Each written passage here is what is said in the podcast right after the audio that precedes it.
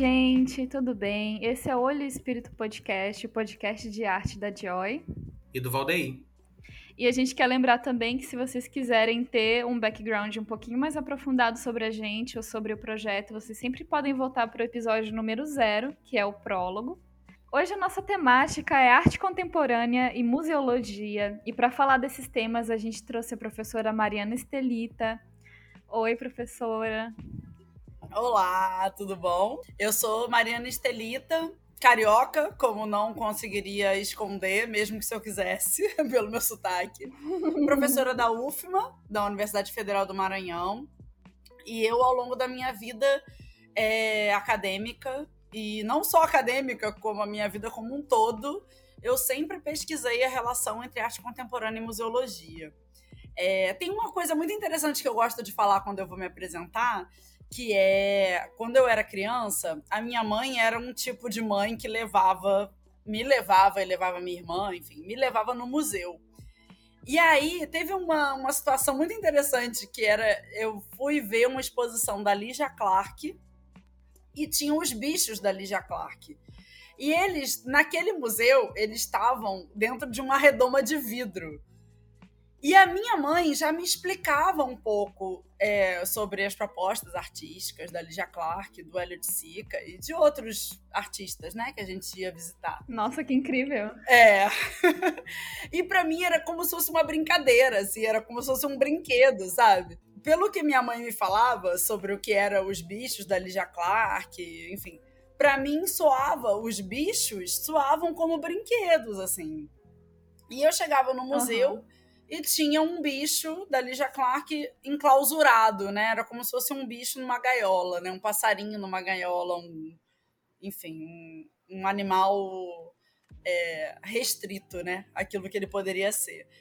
E aí eu acho que eu sempre gosto de trazer isso como um elemento afetivo para introduzir as minhas falas, porque eu acho real, assim, que é por isso que eu resolvi estudar museologia, porque é, eu entrava no museu com uma informação que a minha mãe me dava, né, de que aquele, aquela obra de arte poderia ser divertida, eu como criança poderia brincar com aquilo, interagir com aquele objeto de uma maneira, e o museu um pouco me impedia. O museu, um pouco não, né? Na verdade, o museu era a instituição que me tolia, basicamente, né? E aí eu gosto de brincar, e que na verdade não é uma brincadeira, é uma verdade, assim, né? Eu fui fazer museologia para tentar entender por que, que o museu me tolia, basicamente, né? Ah. No meu desejo de criança, de, cara, eu quero brincar com esse objeto, deixa eu pegar esse bicho, deixa eu dobrar ele, tentar dobrar do avesso, não sei o quê. Sim. Sim. É... Bom, aí eu fui fazer museologia. Eu sempre é, é importante dizer assim que a museologia ela tem muitas vertentes para além da arte, né? Tem museólogos uhum. que já entram querendo trabalhar com fósseis, com objetos históricos, né? Com arqueologia, paleontologia, numismática. Tem milhões de vertentes da museologia. Isso é uma coisa interessante da gente observar, porque é, eu, por exemplo, que sempre trabalhei com um museu vinculado à arte, né? É, a gente vai tender a acreditar que museu é um, uma instituição diretamente vinculada à arte. E não é assim. Museologia existe para além da arte, né? Existem uhum. museus de milhões de uhum. outras coisas, né? Existe, existe o museu, existe o, o meme milzinho, né? Existe o museu dos memes, existe o museu da cerveja, existe uhum. o museu de tudo, não só de coisas que são obras de arte. Mas enfim, mas vamos lá, para eu não me perder. Eu me perco muito fácil, gente. Vocês foram meus alunos, vocês sabem que eu sou prolixa tá e eu me bem. perco facilmente. Sim, sim. mas vamos lá. Então, assim, eu sou museóloga de formação e eu fiz o mestrado e o doutorado em História e Crítica de Arte, porque eu queria fazer esse vínculo entre a museologia e a arte né? Eu essa mesma mãe que me levava para o museu para ver obra da Ligia Clark, ela é artista. Eu sempre entendi de alguma maneira que eu não era artista, sabe? Por mais que eu, eu goste de fazer coisas e tenha questões manuais e tal, eu sempre entendi que a minha relação com a arte era mais teórica do que prática, por algum motivo. Sei lá, Freud explica, eu não sei dizer por quê. E aí a museologia, para mim, era uma solução para esse vínculo entre arte e museu, que era por uma, uma vertente teórica. E aí, então, eu sou museóloga, depois fiz o mestrado em História e Crítica de Arte, o doutorado em História e Crítica de Arte, e tudo isso pautado por essa questão lá do museu, do bicho da Ligia Clark e tal.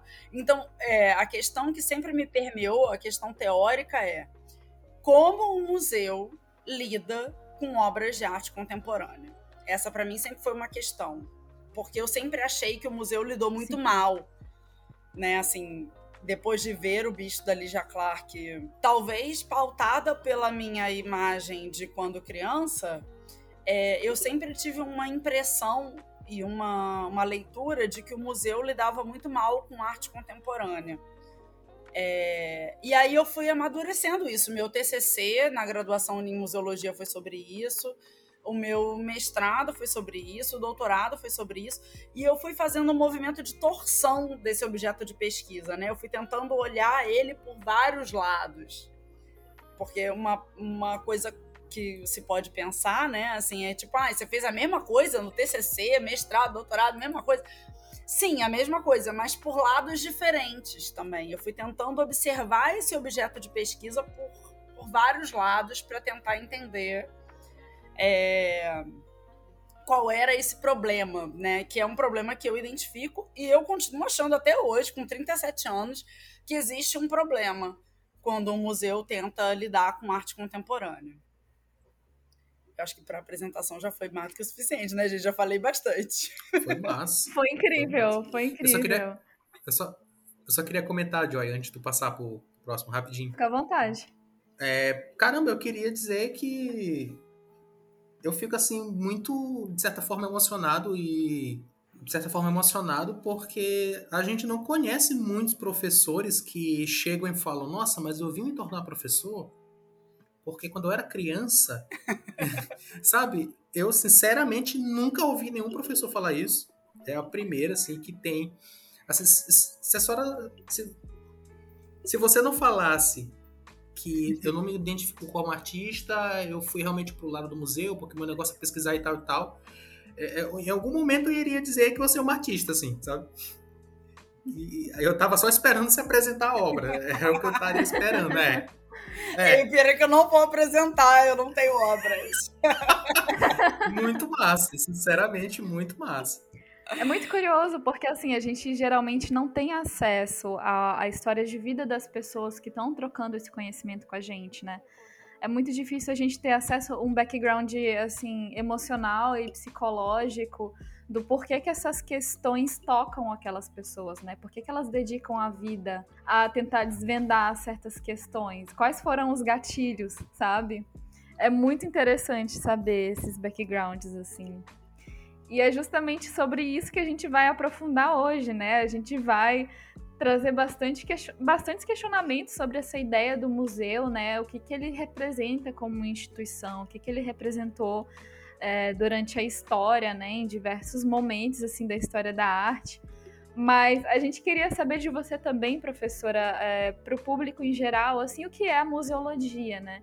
Você disse que o museu ele tem várias abordagens diferentes, né, baseado no tipo de objeto que ele está é, tratando e estudando. E aí a gente sabe, né, que o museu ele tem essas diversas abordagens de acordo com cada é, objeto, que tipo de objeto de teoria que ele está tratando, mas a gente quer saber um pouquinho mais, assim, para o público em geral, como é a museologia em relação à arte, né? E se você puder falar um pouquinho disso. Bom, eu acho que a primeira coisa que a gente tem que pensar é que as coisas todas do mundo, né? As coisas, principalmente os pensamentos e as estruturas, as instituições, elas têm uma, uma origem, né? E um, elas têm, tipo, carteira de identidade, certidão de nascimento, é, elas têm um, um, lugar, né? Porque algumas instituições, elas são tidas como universais. E aí é muito complicado falar sobre isso, mas assim, a gente pode pensar na universidade como esse lugar também, né? É, o tempo, o nome universidade já já coloca essa dimensão universal, né? E o museu também surge como tendo essa dinâmica, como se ele fosse supremo e eterno e tudo nessa vida, né? E, na verdade, é, essas instituições, tanto a universidade quanto o museu, quanto outras instituições, surgem num, numa determinada configuração da sociedade, né? Assim, eu acho que a primeira coisa legal da gente pensar é do tipo, é, todas as sociedades possíveis na humanidade, né, no globo terrestre, né, elas têm museus, né? Quem é que quem é que constrói museus? Que lógica é essa que produz museus, né? É, não é todo mundo, né? É um, uma determinada lógica de pensamento, né? E aí aqui já tentando um pouco responder, né?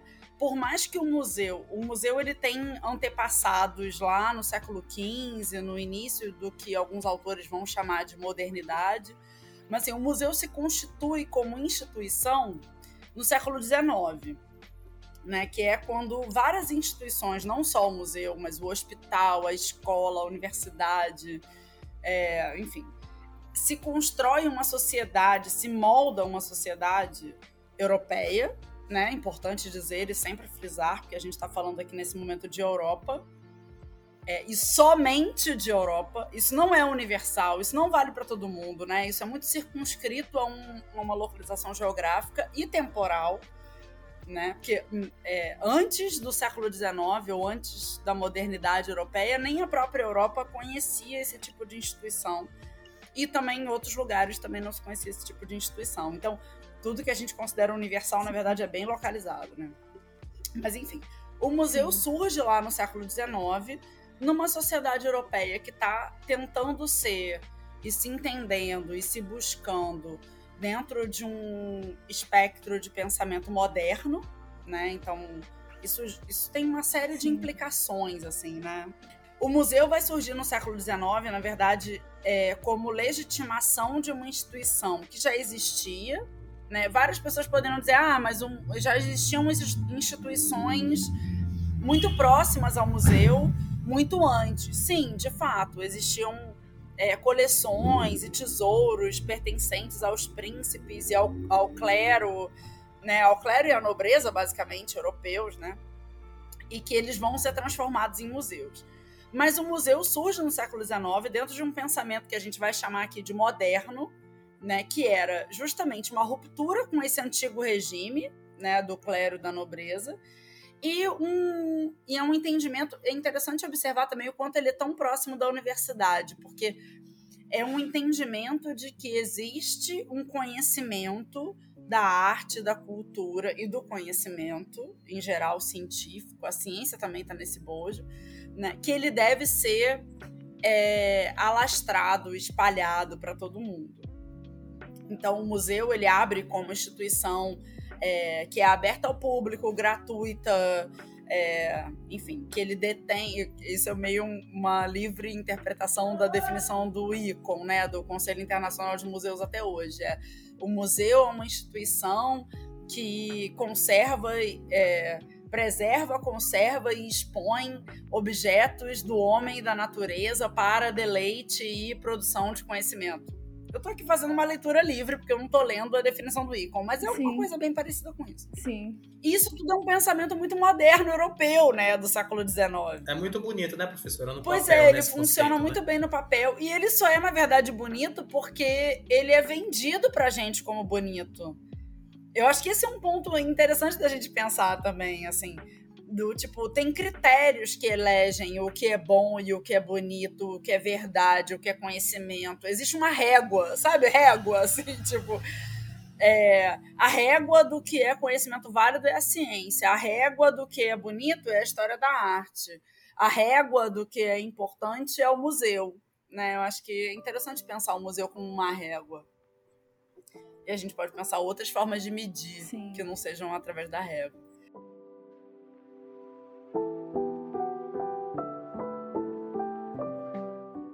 Então, o museu ele surge nesse, nesse contexto do século XIX, que é um pensamento que a gente costuma chamar de estruturalista, né?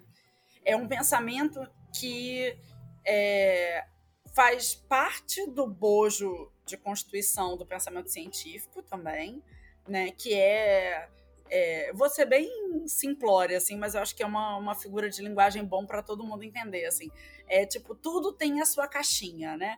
Então a gente tem é, conhecimentos enquadrados dentro de parâmetros.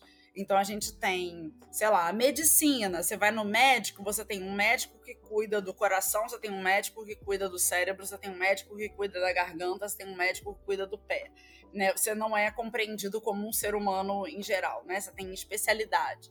Aí a gente vai para a biologia. Você tem reino, filo, classe, ordem, sei lá, o, o, né, assim, as categorias.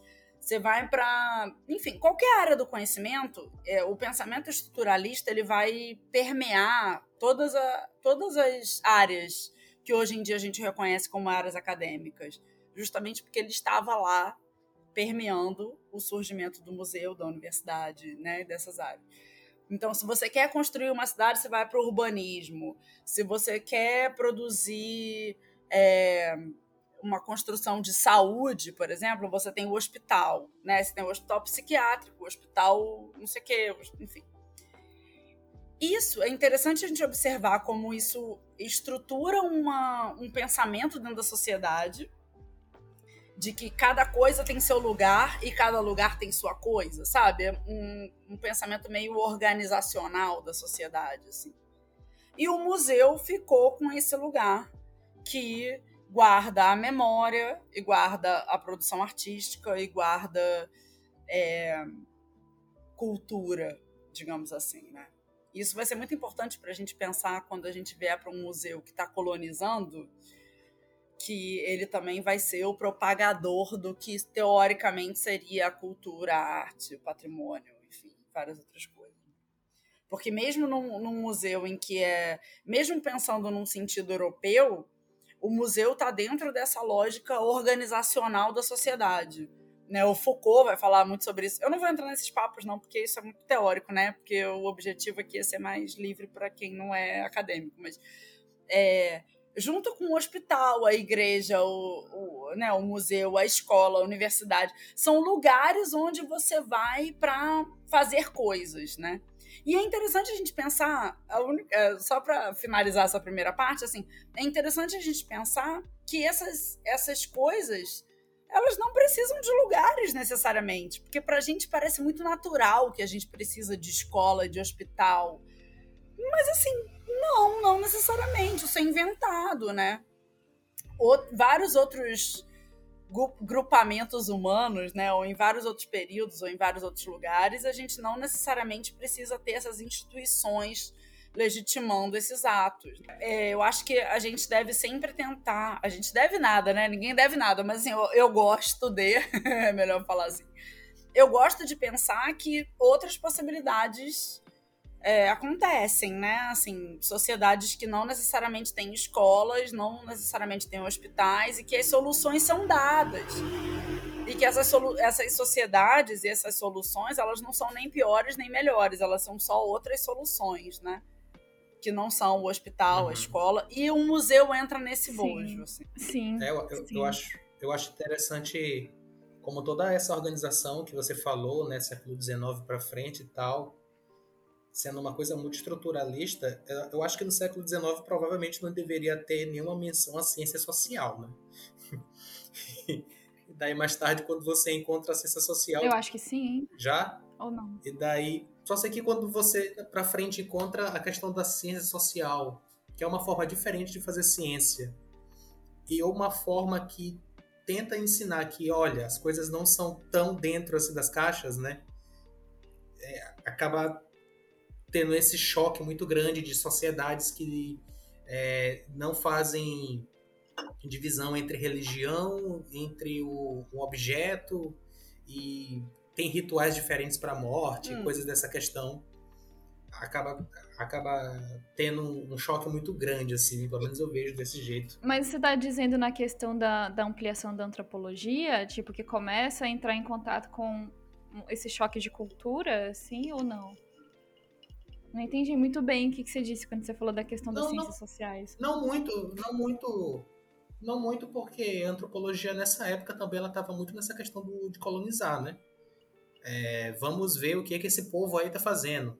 Né? Então, não é, não é essa questão que eu estou falando. É uma maneira diferente de se pensar que a gente tem hoje, né, da ciência social, que é, olha, você não pode tratar o ser humano e, e da onde essa pessoa vem como se fosse um, sei lá, uma ampola, né? Que você coloca aqui, você bota um, um pouco disso, um pouco daquilo e está pronto. Não é desse jeito, né?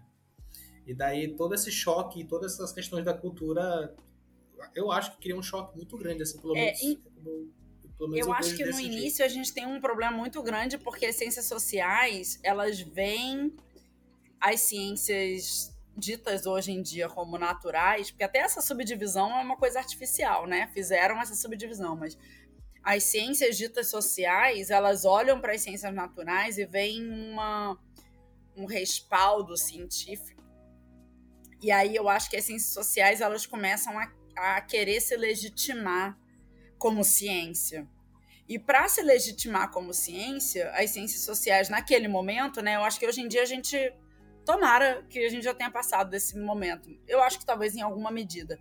Mas assim, as ciências sociais, elas tentam incorporar procedimentos das ciências exatas ou naturais para se legitimar enquanto método científico. Sim. Né? E eu tenho. Ah, fala, já. Não, eu, só ia dizer que é justamente esse o processo, né? Que foi basicamente o positivismo, né? Eles pegaram é, todo esse arcabouço de métodos de catalogação biológico, por exemplo, métodos de análise e testagem biológica, e começaram a aplicar o meio social. Então, assim, foi tipo um copia e cola de métodos em busca dessa legitimação que não necessariamente foi adequada para tratar com dinâmicas sociais, seres humanos, enfim, essas dinâmicas mais voláteis e que são sujeitas a muitos outros fatores, né? Assim. Pois é. Exato. É. É, e esse copia e cola de métodos, ele tá mais vinculado a uma tentativa de legitimação do que a uma é, uma importância do resultado da pesquisa, por exemplo, né? Porque, na verdade, o que se queria era exercer um método mais do que é, averiguar os resultados, digamos assim, né? É uma pesquisa muito tolhida, eu acho. Sim. Essa antropologia estruturalista é muito isso.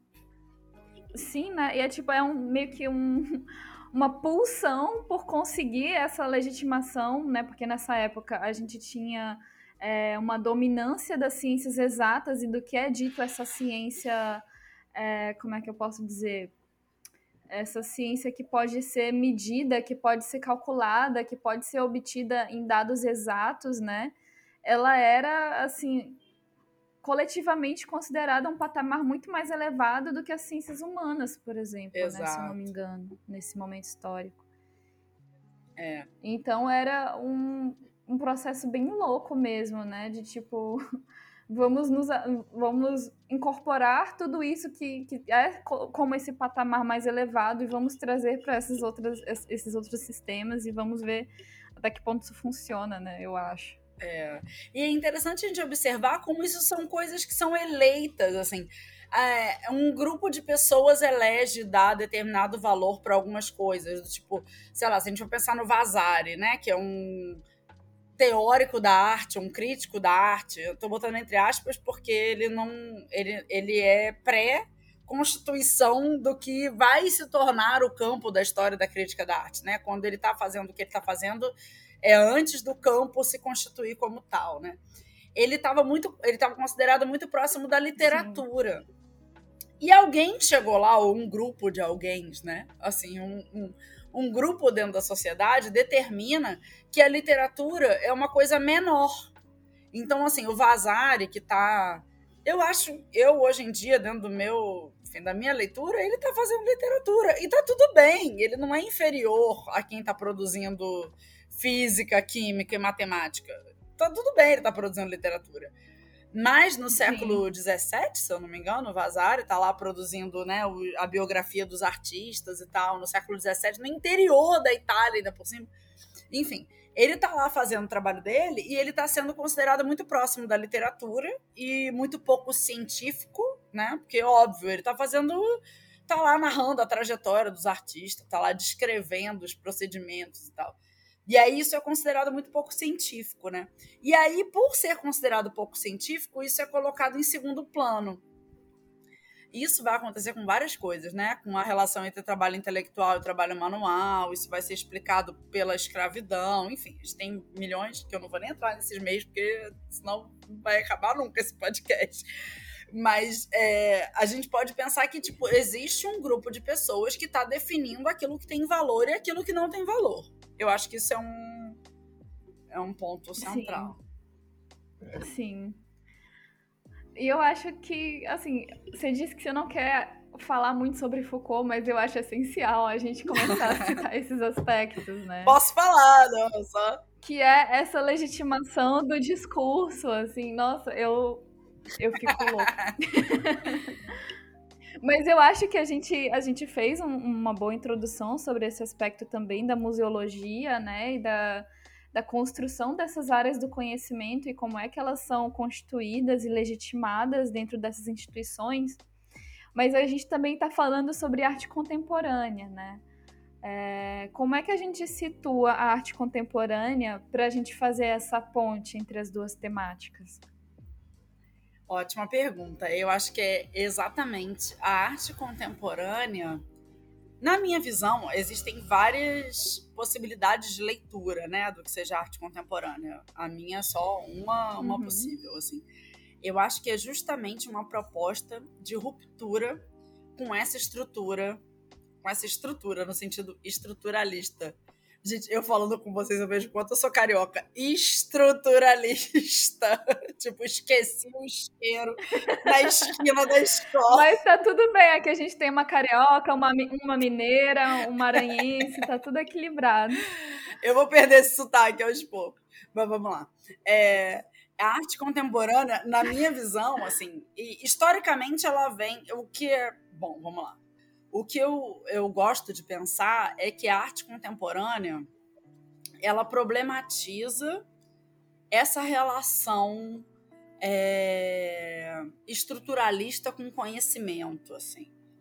Porque, vamos lá, retomando um pouquinho a, a, introdução, né, ao debate anterior, assim, dentro dessa sociedade em que cada coisa tem seu lugar e todo lugar cabe uma coisa, né, que o hospital é feito para quem está doente, o manicômio lá para Foucault, né, o manicômio é feito para quem não se enquadra psicologicamente dentro daquele parâmetro. A igreja é o lugar de rezar, o museu é o lugar da cultura, a faculdade, a universidade, a escola é o lugar de aprender. Dentro dessa sociedade tão regrada, a arte contemporânea vira e fala: não, não, sabe? Essa obra não vai se enquadrar nas categorias que vocês previram para que uma obra de arte se enquadrasse. Porque dentro desse museu do século XIX, estruturalista, uma obra de arte é necessariamente ou é pintura, ou é escultura, ou é gravura, ou é desenho, ou, ou, ou, né? Assim, não, não existe. Ou você marca X numa caixinha, ou você marca X na outra caixinha. E a arte contemporânea ela vai fazer uma mistura desses elementos né, pensando sob o ponto de vista dos objetos, do, da, da, estrutura material, né? Ela vai romper com essas categorias que são criadas Sim. pelo Museu do século XIX, né? É, é, muito, é muito doido, porque, eu, bom, eu sou museóloga, né, como eu falei lá no início, e eu trabalhei com muito, muito com base de dados de museus, assim. E aí você pega uma base de dados de um museu tradicional, de um museu que não é de arte contemporânea, e ele tem lá as categorias para você marcar um X mesmo, tipo escultura, pintura, desenho, gravura. Aí, uhum. ah, se é uma pintura, pode ser óleo, têmpera, guache, aquarela, do ponto de vista da técnica. Ou do suporte, pode ser papel, madeira, tecido Sim. e, sei lá, no máximo parede. Se você pensar numa têmpera, né? Ou uma, um afresco. É, então, você vai encaixando, é um, é um uhum. conhecimento organizado de uma determinada estrutura, em que você vai linkando coisas e organizando tudo em caixinhas. E a arte contemporânea vira e fala, véi, eu não vou respeitar essa porra desse negócio. Aí você não tem que cortar essa parte, né? Eu não vou respeitar essa droga desse negócio, sabe? Tipo, é, não, tipo, eu posso fazer uma escultura a óleo sobre tela se eu quiser, porque eu vou pegar o tubo de tinta e fazer uma volumetria e não sei o quê. Ou eu vou pegar coisas que são consideradas lixo. E, enfim, ela rompe com uma série de barreiras, né? E aí eu gosto de pensar que essa ruptura de barreiras da arte contemporânea, ela no final das contas problematiza a estrutura epistemológica do museu, sabe? De que cada coisa não tem o seu lugar, não necessariamente, que eu posso trocar o lugar das coisas e que, sabe? Eu gosto de pensar nisso, assim, que, que as obras de arte contemporânea, uhum. elas não respeitam as categorias que são tradicionalmente dadas pelo museu. E essas categorias, por sua vez, são reproduzidas na sociedade. Então, se a gente pensar a obra de arte contemporânea como um, um exemplo, um, uma ilustração, um paradigma da sociedade, ela demonstra o não lugar, né? essa não, não adequação. A arte contemporânea é meio inadequada para essa estrutura de pensamento do século XIX. E aí eu gosto muito de pensar sobre esse ponto de vista da inadequação. Assim. Acho que a colonização traz isso pra gente. A gente é inadequado também. Né? Porque a gente não é europeu e tipo é isso, não somos, a gente não se adequa, a gente não vai se adequar com muito orgulho, não vou me adequar, sabe? Então eu gosto de pensar na arte contemporânea a partir desse paradigma.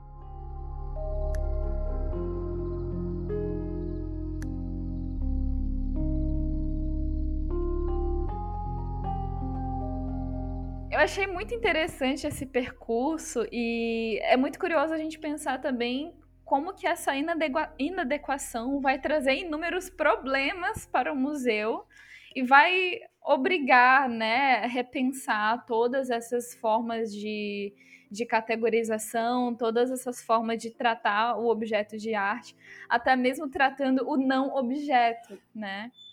Como é que foi, assim, para dentro da museologia, é, essa transição, né, de, de abordagem do objeto de arte com a arte contemporânea? Quais foram os principais problemas que surgiram nesse processo? Para além das questões, tem questões epistemológicas, né, como a gente já estava falando antes. É, mas assim, vamos lá. Eu como museóloga, eu vou, vou pegar nesse ponto mais físico, digamos assim, né? Porque até um adendo sobre a minha apresentação é que assim, eu sou museóloga, mas eu não eu, eu fiz um estágio no museu, mas eu não trabalhei muito com museu, eu trabalhei mais com artistas e ateliês de artistas, sempre voltados para arte contemporânea, desde novinha assim. Mas é, eu acho que assim, existem pelo menos duas questões, grandes pacotes de problema, digamos assim. Um é com relação ao, ao material. Assim, a arte contemporânea ela aceita como material da obra de arte é, coisas que o museu tradicional ou a arte tradicional não aceitam, né?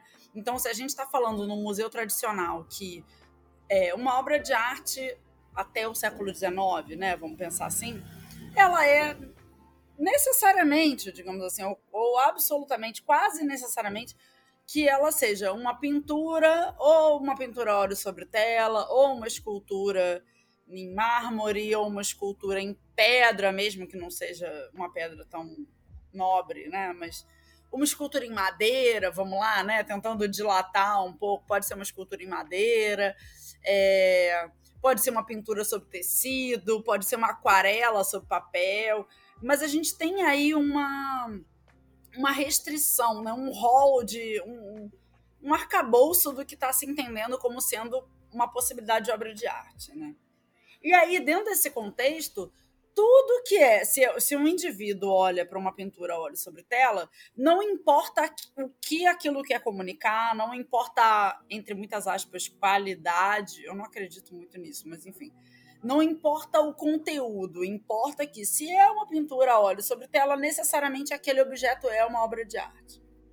Eu acho que essa para mim é a primeira grande ruptura que a arte contemporânea faz, né? Porque não, não, não necessariamente. Eu posso juntar caco de vidro com cabelo, com pedra, com uma, uma pá, sei lá, uma enxada, e dizer que isso é uma obra de arte.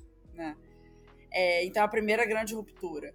Existe uma identificação imediata do objeto dentro da museologia tradicional, que é o, a, a imagem, a figura, a parte palpável do objeto te diz se ele é uma obra de arte ou não, né?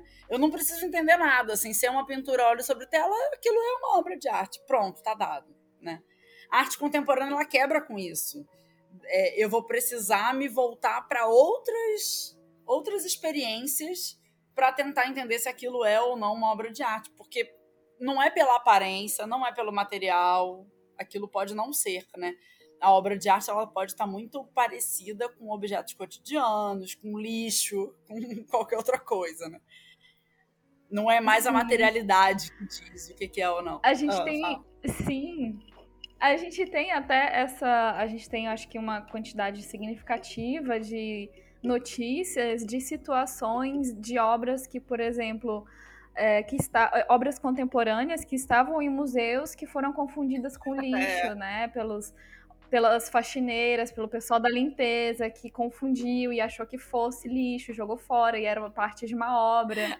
E a gente tem assim um histórico desse tipo de, de, de é, como é que eu posso mal entendido, né? E não dá para muita pra gente culpar, né? Quem tá trabalhando ali, não, que muitas vezes é... tá meio deslocado desse, desse circuito e não, não possui, às vezes, esse, esse capital cultural para distinguir que aquilo ali é uma, uma obra, Sim. né? Não, acho que a pessoa que jogou no lixo estava certíssima, na verdade. Assim, é, não, não tem que, de maneira nenhuma, culpar a pessoa que jogou no lixo. Eu acho até que muitas vezes o artista deseja Sim. mesmo que seja jogado no lixo, porque não é sempre, né? Assim, existe uma arte contemporânea muito elitista. Eu acho importante também deixar isso claro, isso claro porque parece que também toda arte contemporânea é muito transgressora. Total. E tem uma galera que é muito elitista, que está fazendo obras de arte contemporânea e se valendo de um discurso e não. Enfim. Mas, é, não, eu acho que a faxineira, ela tava certíssima, assim, ela, né, assim, é isso que... Tava fazendo o trabalho tava dela, o trabalho né? dela, é. é. Professora, assim, todas as minhas falas neste programa vão ser só comentários aleatórios, tá? Eu vou só, já estou lhe avisando. Tá bom. É, é, isso que vocês estão falando me lembrou muito do, de uma cena do filme Velvet Buzzsaw. É, eu vou falar um spoiler aqui, um baita spoiler, então se você não assistiu, pula aí o que eu vou falar, tá?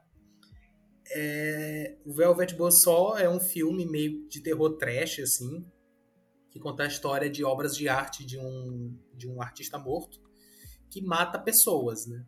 Então, em certo momento no filme, tem uma esfera grande assim, de um quase dois metros de altura, feita de metal, e ela tem um buraco nela. E de manhã cedo, antes do museu abrir, de manhã cedo não, na madrugada, né? A curadora do museu chega perto da, daquela esfera. Eu, eu acho que ela fica encantada com aquele buraco. Oh, meu Deus, esse buraco. E aí ela enfia o braço no buraco. E o braço dela é triturado e moído dentro daquilo ali. A mulher morre pendurada no buraco, né? E aí o sangue escorre pelo chão do museu, tudo branco, ali aquele sangue grosso, né? Porque eles não economizaram sangue, né?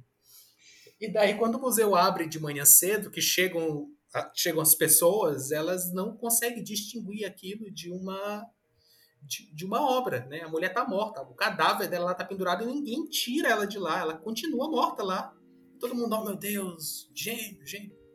É, é, é, é isso um gênio. me lembrou essa questão, é, porque porque eu me preocupo muito, né, às vezes assim com as pessoas comuns entenderem ou não aquilo como uma obra de arte, né? Porque parece que parece que não toca, parece que não chega, né?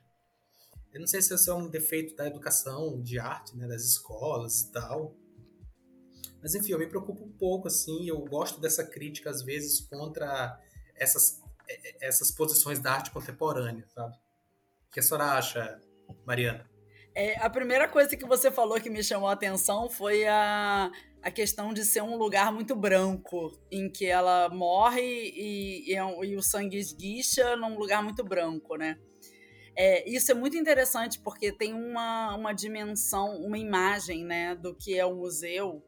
Porque é, se a gente for pegar lá o gabinete de curiosidades, que na verdade existe muito antes do século XIX, né? Eu estava falando, ah, o museu surge no século XIX, mas ele tem ancestrais também, né? E esses ancestrais do museu, ele não é um ambiente branco. Ele não é esse cubo branco que a gente é, observa hoje em dia, né, em vários lugares. É, ele não é sempre assim. Ele não foi sempre assim, né? Ele não é uma unanimidade assim é, num, num ambiente do gabinete de curiosidades, era um ambiente muito poluído de coisas, né? Esse ambiente branco é um ambiente da arte moderna e que vai ser transposto para a arte contemporânea também, né? É, esse ambiente branco ele muda um paradigma no, na, na relação com o museu, assim, porque o museu até o século XIX. Eu estou usando o século XIX como um marco que é artificial, obviamente, como todos os marcos, né? A gente pode problematizar esses Sim. marcos também, mas vamos lá, vou continuar usando para ficar mais sintético. É, esse cubo branco, né, ele vem com a arte moderna e com a arte contemporânea como se esse ah, espaço é, museológico ele fosse neutro, né? Esse a, o, o branco é como se fosse neutro. A gente poderia puxar neutro para e polido, né? Assim, é como Hã? se fosse um fundo neutro, polido, é, limpo. Assim, é, é como se fosse uma. A, exatamente, uma asepsia do espaço, né? Sim. E que se a gente for pensar, é a mesma lógica do hospital também, né? Eu coloquei ah, a cena no WhatsApp para vocês ah. darem uma olhada. Ah, eu tenho medo dessas coisas, gente. Eu não gente, gosto de até é poético mesmo isso. Parece que colocaram sangue ali, né? É, eu esqueci de falar que a esfera, ela tem uns buracos, né? E você coloca o braço.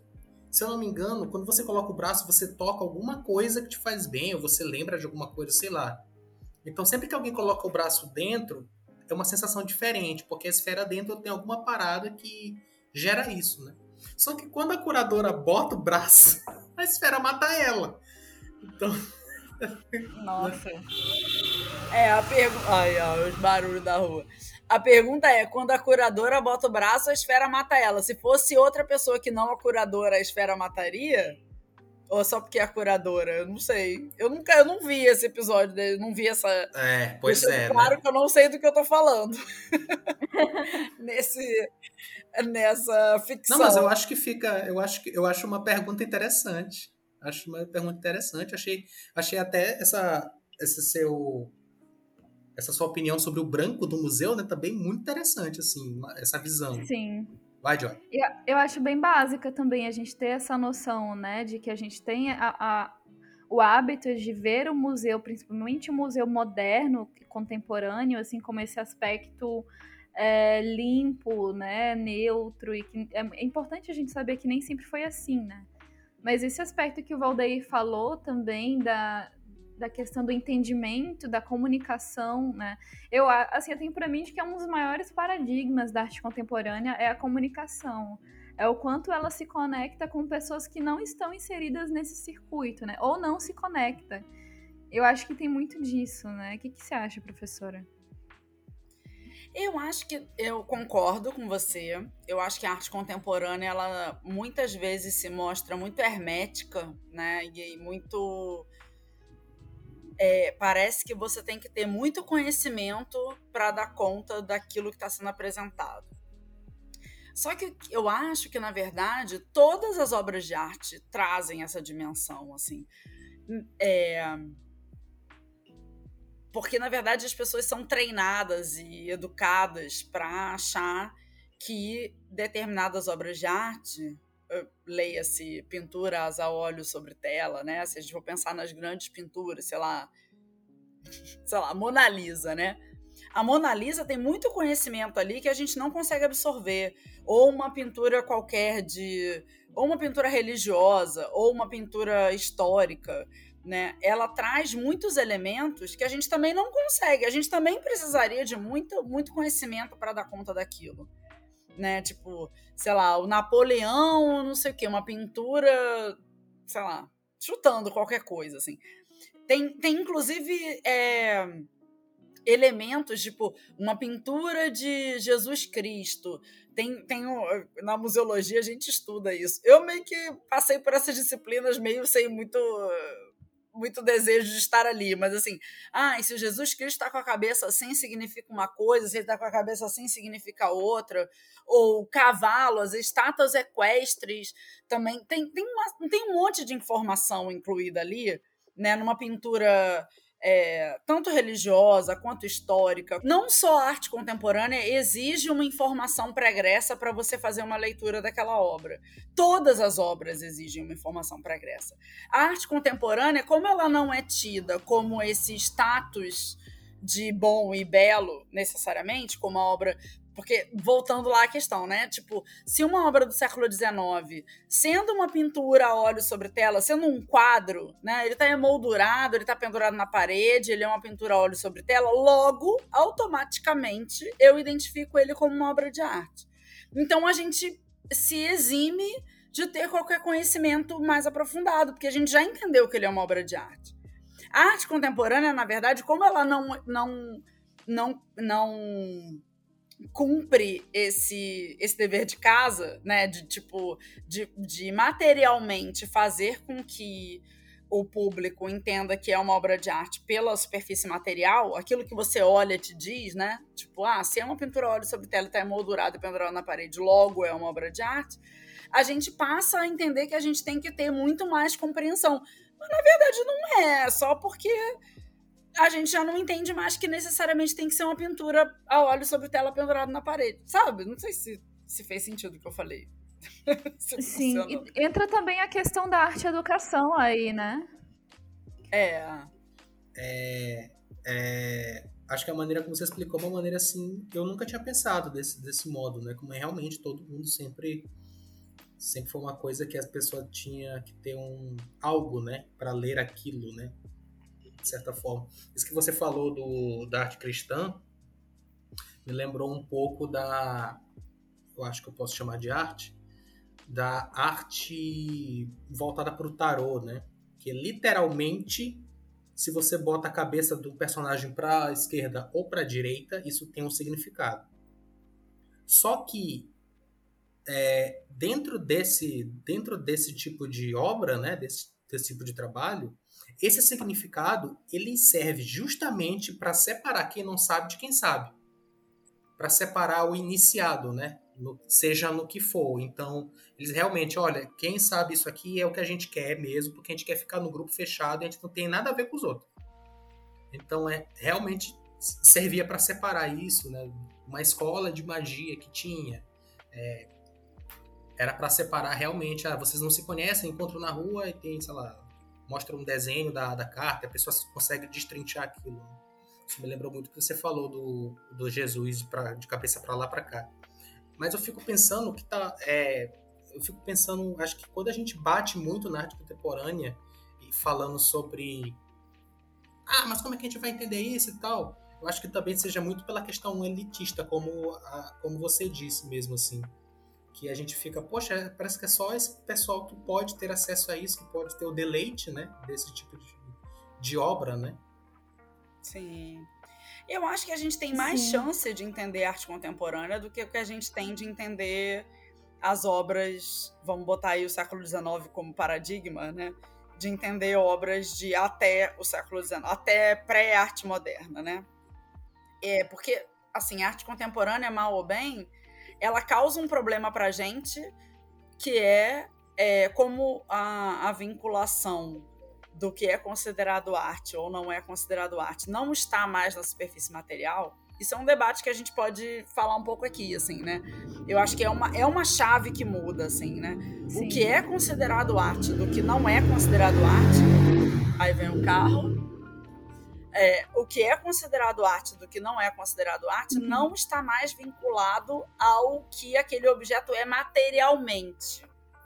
Que até o século XIX, se era pintura óleo sobre tela, logo. Você não precisa pensar sobre isso, se era arte ou se não era arte. Logo, ah, é uma pintura óleo sobre tela, logo é uma obra de arte. Ah, é um bando de estopa, lata, pano, madeira não é obra de arte. Era muito categorizado, muito estruturalisticamente categorizado. Né? Então agora a gente tem que refletir sobre isso, porque o que é considerado arte ou não é considerado arte vai para outra esfera que não é da, do suporte material que aquele objeto é feito.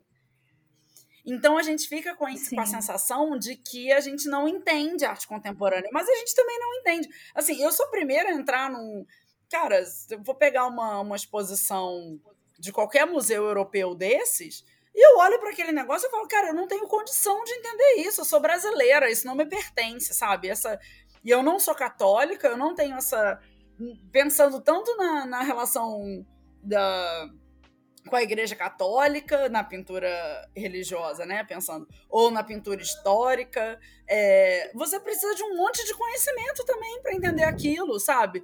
Por que, que aquele Sim. ser era uma figura humana, masculina, pintada daquela maneira e não sei o quê.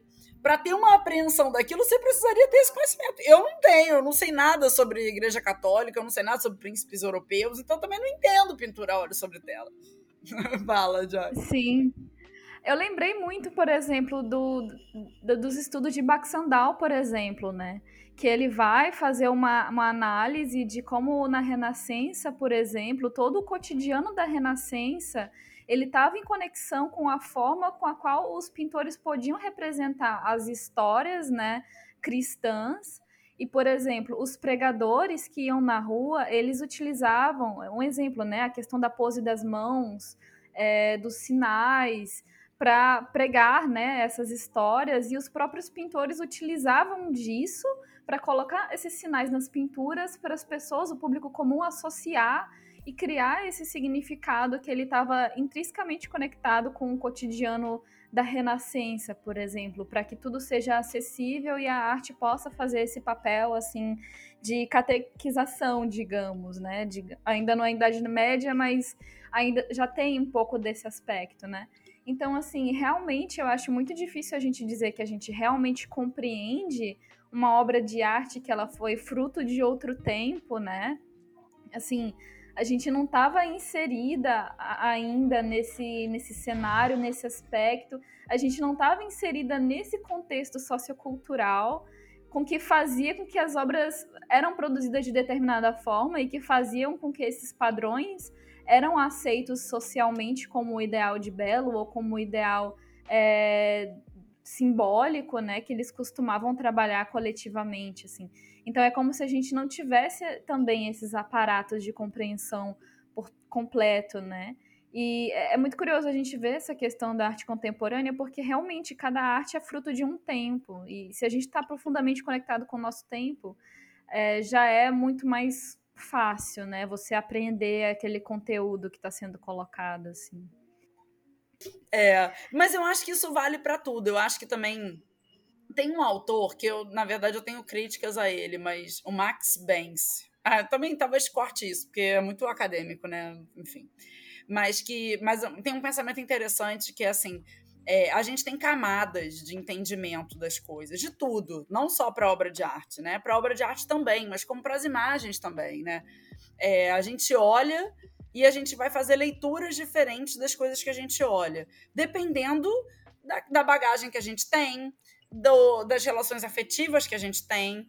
Tem um dado de subjetividade naquela leitura e também de bagagem interior, né? Assim, é, se eu sou uma uma pessoa muito religiosa que sei qual é a história lá que Cristo fez a posição X, Y, Z e tal, eu vou olhar uma obra de arte tal, que, que represente isso, e talvez para essa pessoa isso faça um determinado sentido que não vai fazer, no caso para mim, realidade, né? Para mim, Mariana, não vai fazer, porque eu não tenho esse conhecimento.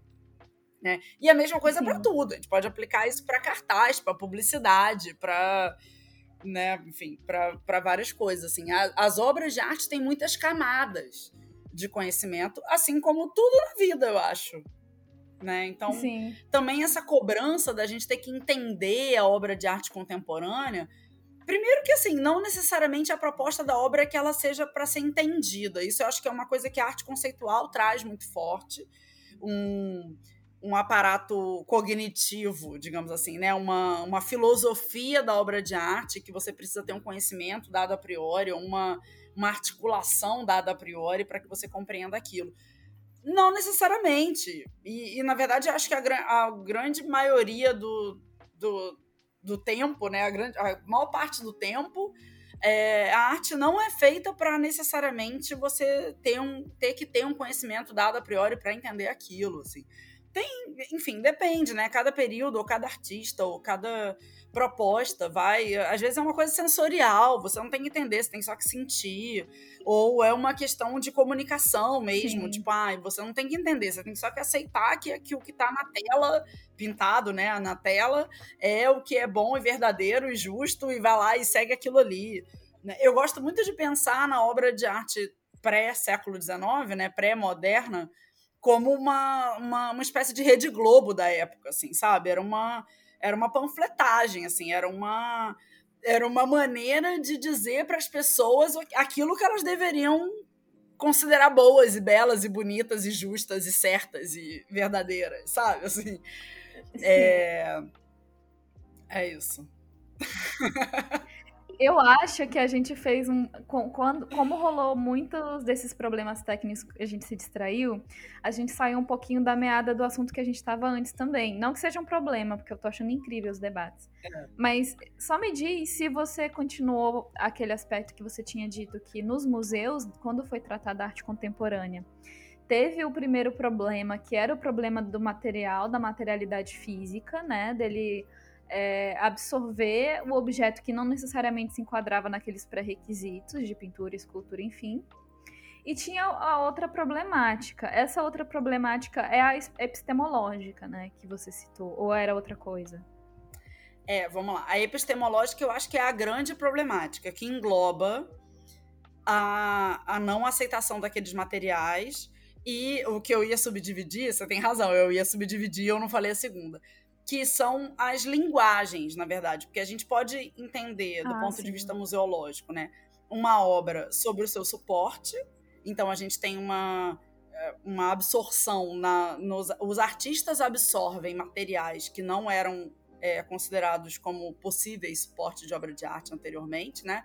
Então antes tipo tinha que ser mármore, bronze, óleo sobre tela e determinado um X, né? um, um um número restrito de coisas que eram considerados suportes, e os artistas contemporâneos já não se restringem mais a isso.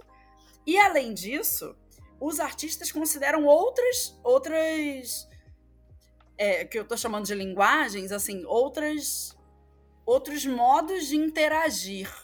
Né? A gente tem a performance, por exemplo, né? happenings, instalações, site specific, é, é um entendimento não só do material, sabe? Porque eu posso, é, um artista pode até usar uma pintura a óleo sobre tela, mas se ele colocar no meio do deserto do Atacama e que para ter uma experiência da obra você tem que ir lá ver, não sei o quê, o suporte pode até ser tradicional, mas a linguagem não é, sabe? Então eu acho que é uma Sim. mistura. O, o problema que a arte contemporânea causa no museu é uma mistura de suporte material e linguagem e, e a maneira como esse suporte é manejado, administrado, né? Assim. É, e aí o museu pira, o museu não sabe, sabe? O museu estava acostumado a lidar com pintura, escultura, desenho e gravura, daqui a pouco tem performance, happening, instalação, site específico, vídeo, e aí vem Arte a tecnologia também, né? Então tem realidade virtual. Realidade virtual, exato. É muito curioso isso, porque não é só uma questão de, de objeto, mas de relação com o objeto, né? E se há um objeto.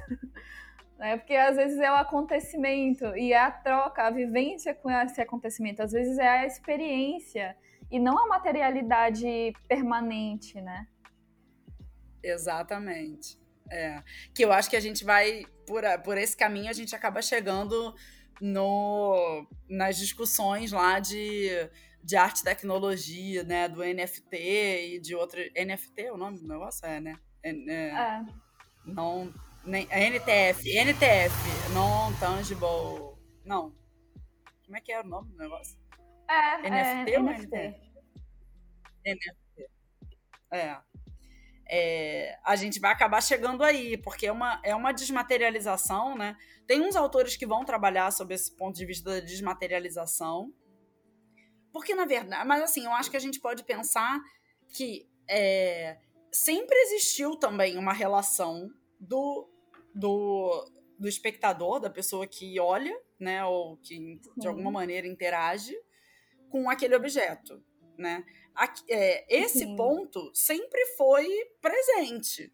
Na verdade, desde os tesouros principescos, lá antes de existir museu, né? Enfim, a igreja fazendo pinturas e, e enfim, e, e permeando a igreja inteira de pinturas e tal.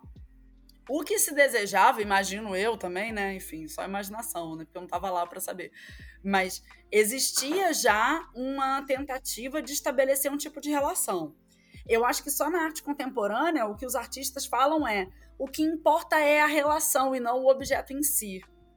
E aí, quando você vira essa uhum. chave do que importa é a relação e não o objeto em si, aí você pode até abrir mão do objeto, que aí tanto faz o objeto. O objeto, tipo, se o objeto pode ser um punhado de vidro, cabelo, pedra e areia, ele pode não existir também, né? Eu, eu levar ao máximo esse essa esse critério, sabe? Tipo, se o que eu tô preocupado, eu como artista, supondo que eu fosse, né? Porque eu não sou artista, mas supondo que eu fosse artista, e eu tô preocupada em propor uma relação, eu tô preocupada em propor uma reflexão, eu tô preocupada em propor um pensamento, né? Enfim, que são todas coisas muito imateriais, né? Não são coisas materiais. Tanto faz se a obra existe ou não existe. Se eu provocar reflexão, eu posso provocar a partir de um objeto ou eu posso provocar a partir de um não objeto, né? Então, eu acho que aí acontece Sim. essa desconstrução. A arte contemporânea abre margem para isso depois de que ela abre margem para qualquer coisa ser uma, uma obra de arte. Sim, eu acho que é aí que a gente chega também nessa discussão da, da escultura invisível, né? Uhum. que para contextualizar, né, a gente hoje 3 de junho, na verdade, acho que essa notícia começou a rodar um pouco, uns dois dias antes, sobre essa escultura invisível, né, do artista Salvatore Garot. Eu acho que ele é italiano, eu posso ter pronunciado errado, né? O nome da escultura é Buda em Contemplação, que ela foi vendida por 18 mil dólares e ela é uma escultura que não existe. Ela existe a demarcação no espaço com as fitas de onde essa escultura estaria presente, né? Mas é, a proposta da obra é ser uma escultura imaginária, né? Então a proposta do artista é, é colocar né, esse não objeto e propor para a imaginação, né? Do tipo, essa escultura ela existe, ela não, ela não está. Como é que eu posso dizer? É, essa escultura existe, mas ela não está na materialidade, ela está no domínio da imaginação. Então aí ele já entra numa. Ele cria uma, uma série de conflitos e debates, né, em, muitas áreas, porque acaba sendo ainda mais é, diferente do que o NFT, por exemplo, né? Porque a gente já entrou num domínio completamente abstrato do objeto, né? E que já seria um não objeto. E o que vocês têm a dizer sobre isso? Pois é, isso não é uma coisa nova, na verdade. Assim como várias questões do NFT, que vários alunos, quando souberam que eu ia dar aula de arte e novas tecnologias, o Vitor me mandou vídeos e coisas, vários alunos vieram falar na verdade, eu acho que não tem muita novidade aí.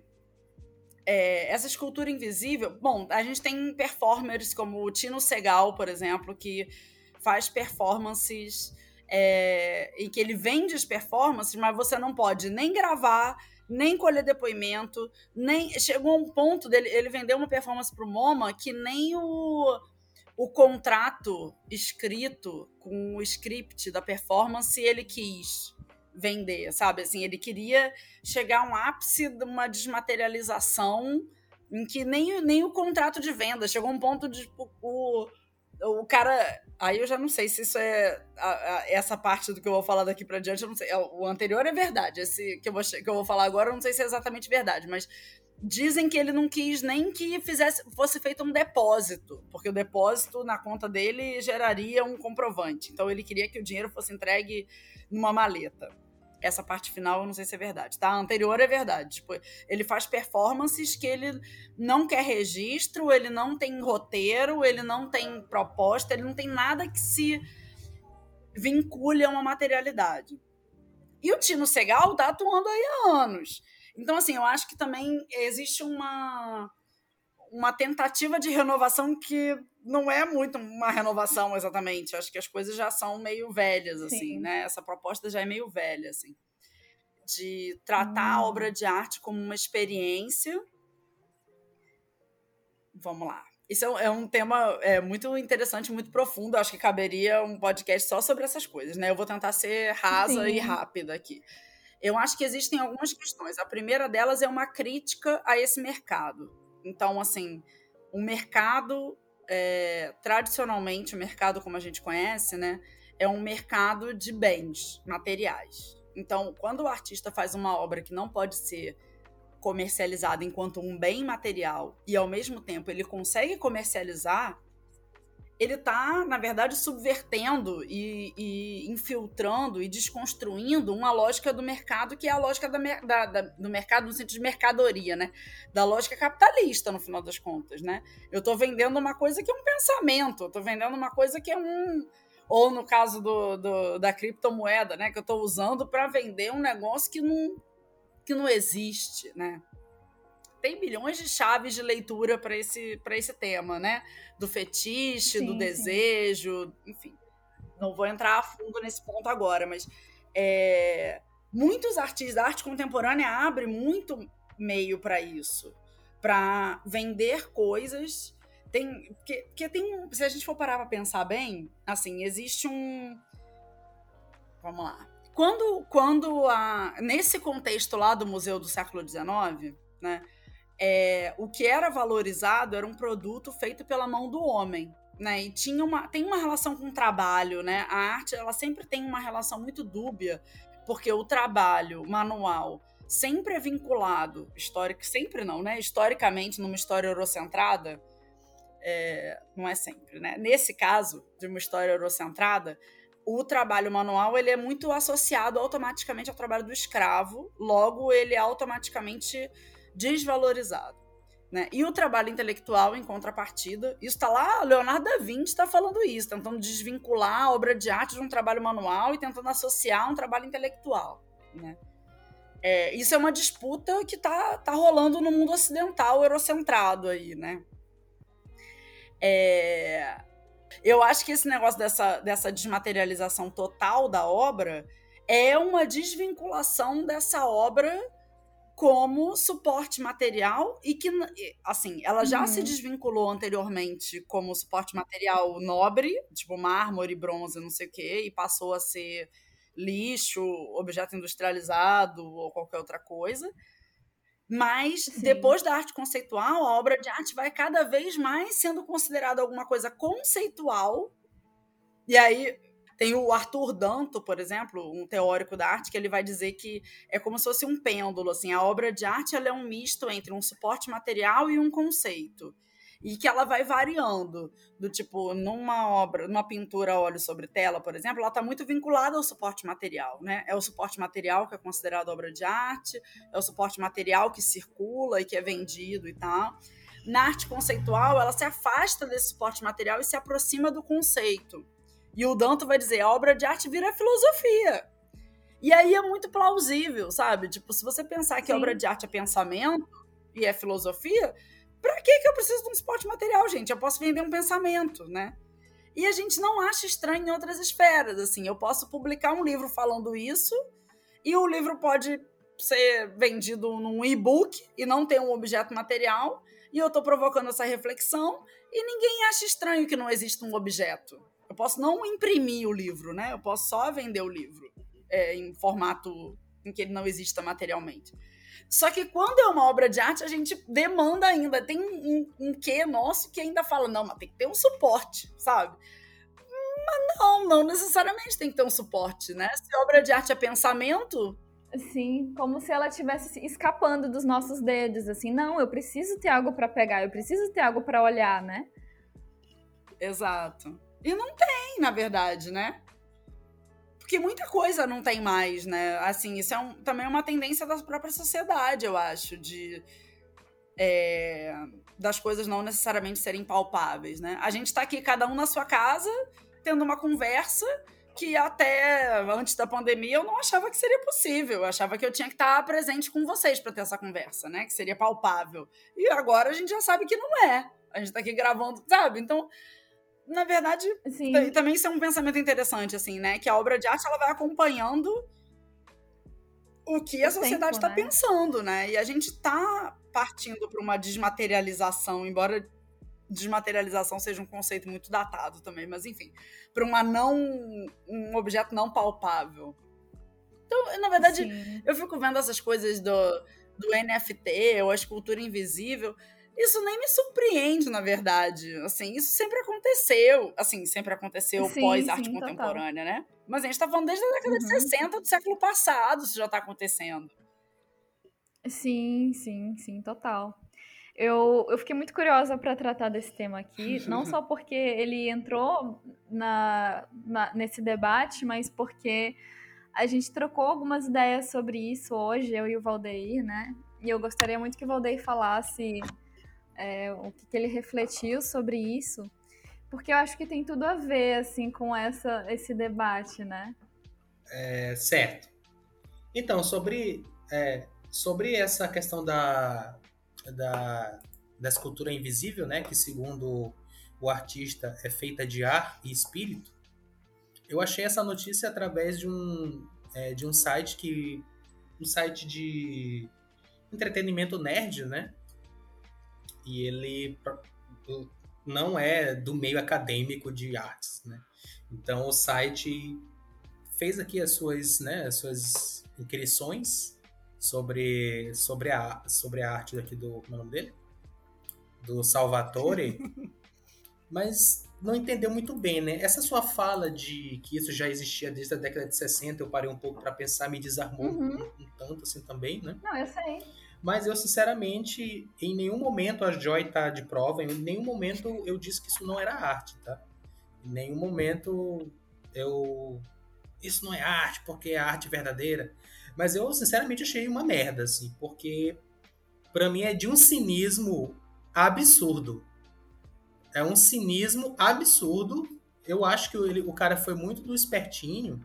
E tem uma coisa que eu discordo da, da, da professora, é que ela fala que essas, tenta essas tentativas de, de, questões de você vender uma ideia, vender algo que não é papável no mercado de arte, né? é, tentativas de deturpar e tal. Eu não sei se eu entendi muito bem o que a senhora falou, mas na minha opinião não deturpa. Porque vai vender e o mercado quer dinheiro, então foda-se. Sabe? Tipo aquela obra do, do, do Bansky, né? Nossa, aquilo ali do Bansky lá com aquela eu vou destruir a minha obra, porque vocês não vão ter. E o negócio quebrou, não sei se era para continuar picotando a obra. E o bicho ficou lá, os retalhos ficaram pendurados e foi vendido por um preço maior. Sim. É, o mercado sempre vai absorver, né? Principalmente quando ele encontra algo mais excêntrico do que era antes, né? Justamente. E aí eu fiquei muito indignado porque, assim, eu não consigo, eu sincera, assim, esse exemplo que, que a professora deu do cara, do cara que faz, acho que é um, a senhora falou de um homem, né, que faz as, as performances. Eu achei a super, Marina hiper, mega excêntrico. É, não sei se que ele, ele pode lá ficar sentado sem fazer nada, né? Que nem a, a, a outra performer artista famosa que eu esqueci o nome. Mas é que ela tem uma é que ela tem uma performance não tem de ficar encarando o público, né? Que é super maneira que as pessoas saem correndo de medo, alguma coisa assim. Só que é muito é muito excêntrico, é muito doido o cara não querer nada daquilo ali, ninguém gravar, né?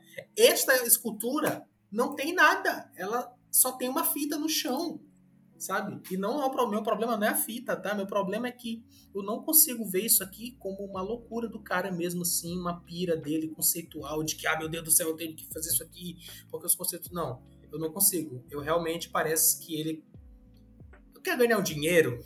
Como? O que, que eu posso fazer?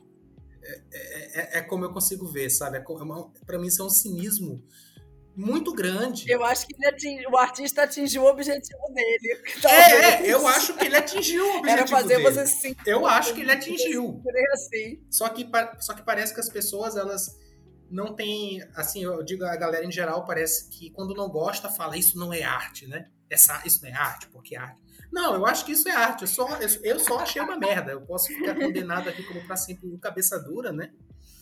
Mas caramba, para mim não deu. Para mim, sinceramente, não deu, professora. É, esse é um dos problemas que eu acho que, que, que eu tenho que eu tenho um problema gigantesco assim com esse mercado, né?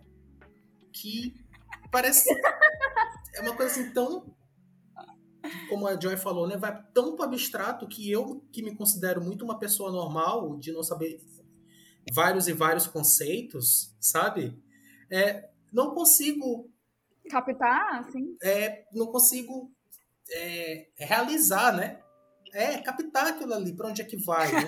Eu me senti muita vontade aqui com a professora falando que ela entra no museu desse, dessas coisas e fica, meu Deus, eu não sei se eu, eu queria muito dar um abraço na senhora nesse momento, né? Porque é, é, às vezes é como eu me sinto, assim. Claro que muitas das vezes eu capto as coisas, obviamente, é. Mas, tipo, eu, eu vi essa escultura deste, deste ser humano essa escultura invisível, e eu fiquei imaginando uma sala, um, um hall, um museu, cheio dessas esculturas. Cheio de nada. E várias pessoas pagando o olho da cara para ver nada, para imaginar. Sendo que elas podem fazer isso em casa. Assim, se isso não tivesse sendo pago, se isso não fosse pago, sabe? Acho que eu estaria mais tranquilo. Porque a minha questão desse, a minha questão é o mercado disso, sabe?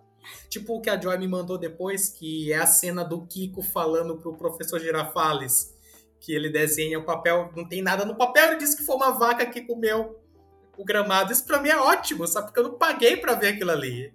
É um conceito maravilhoso, sabe? Amo Chaves, gente. Amo. E foi embora. Isso é ótimo, sabe? Só que é, é realmente. É, é, eu, eu sei que os meus argumentos, eles não são hiper mega, eles não são hiper mega baseados com referências e tal. Eu falo muito da minha questão de sentimento de, de eu, eu, viver com desenho a minha vida toda, né? Me expressar através do, do desenho. É, eu ia falar alguma coisa. Deixa eu ver se eu, deixa eu ver. Ah, tá.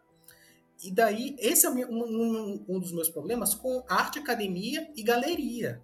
E parece que eu escuto muito que o artista tem que ser isso, o artista tem que ser aquilo.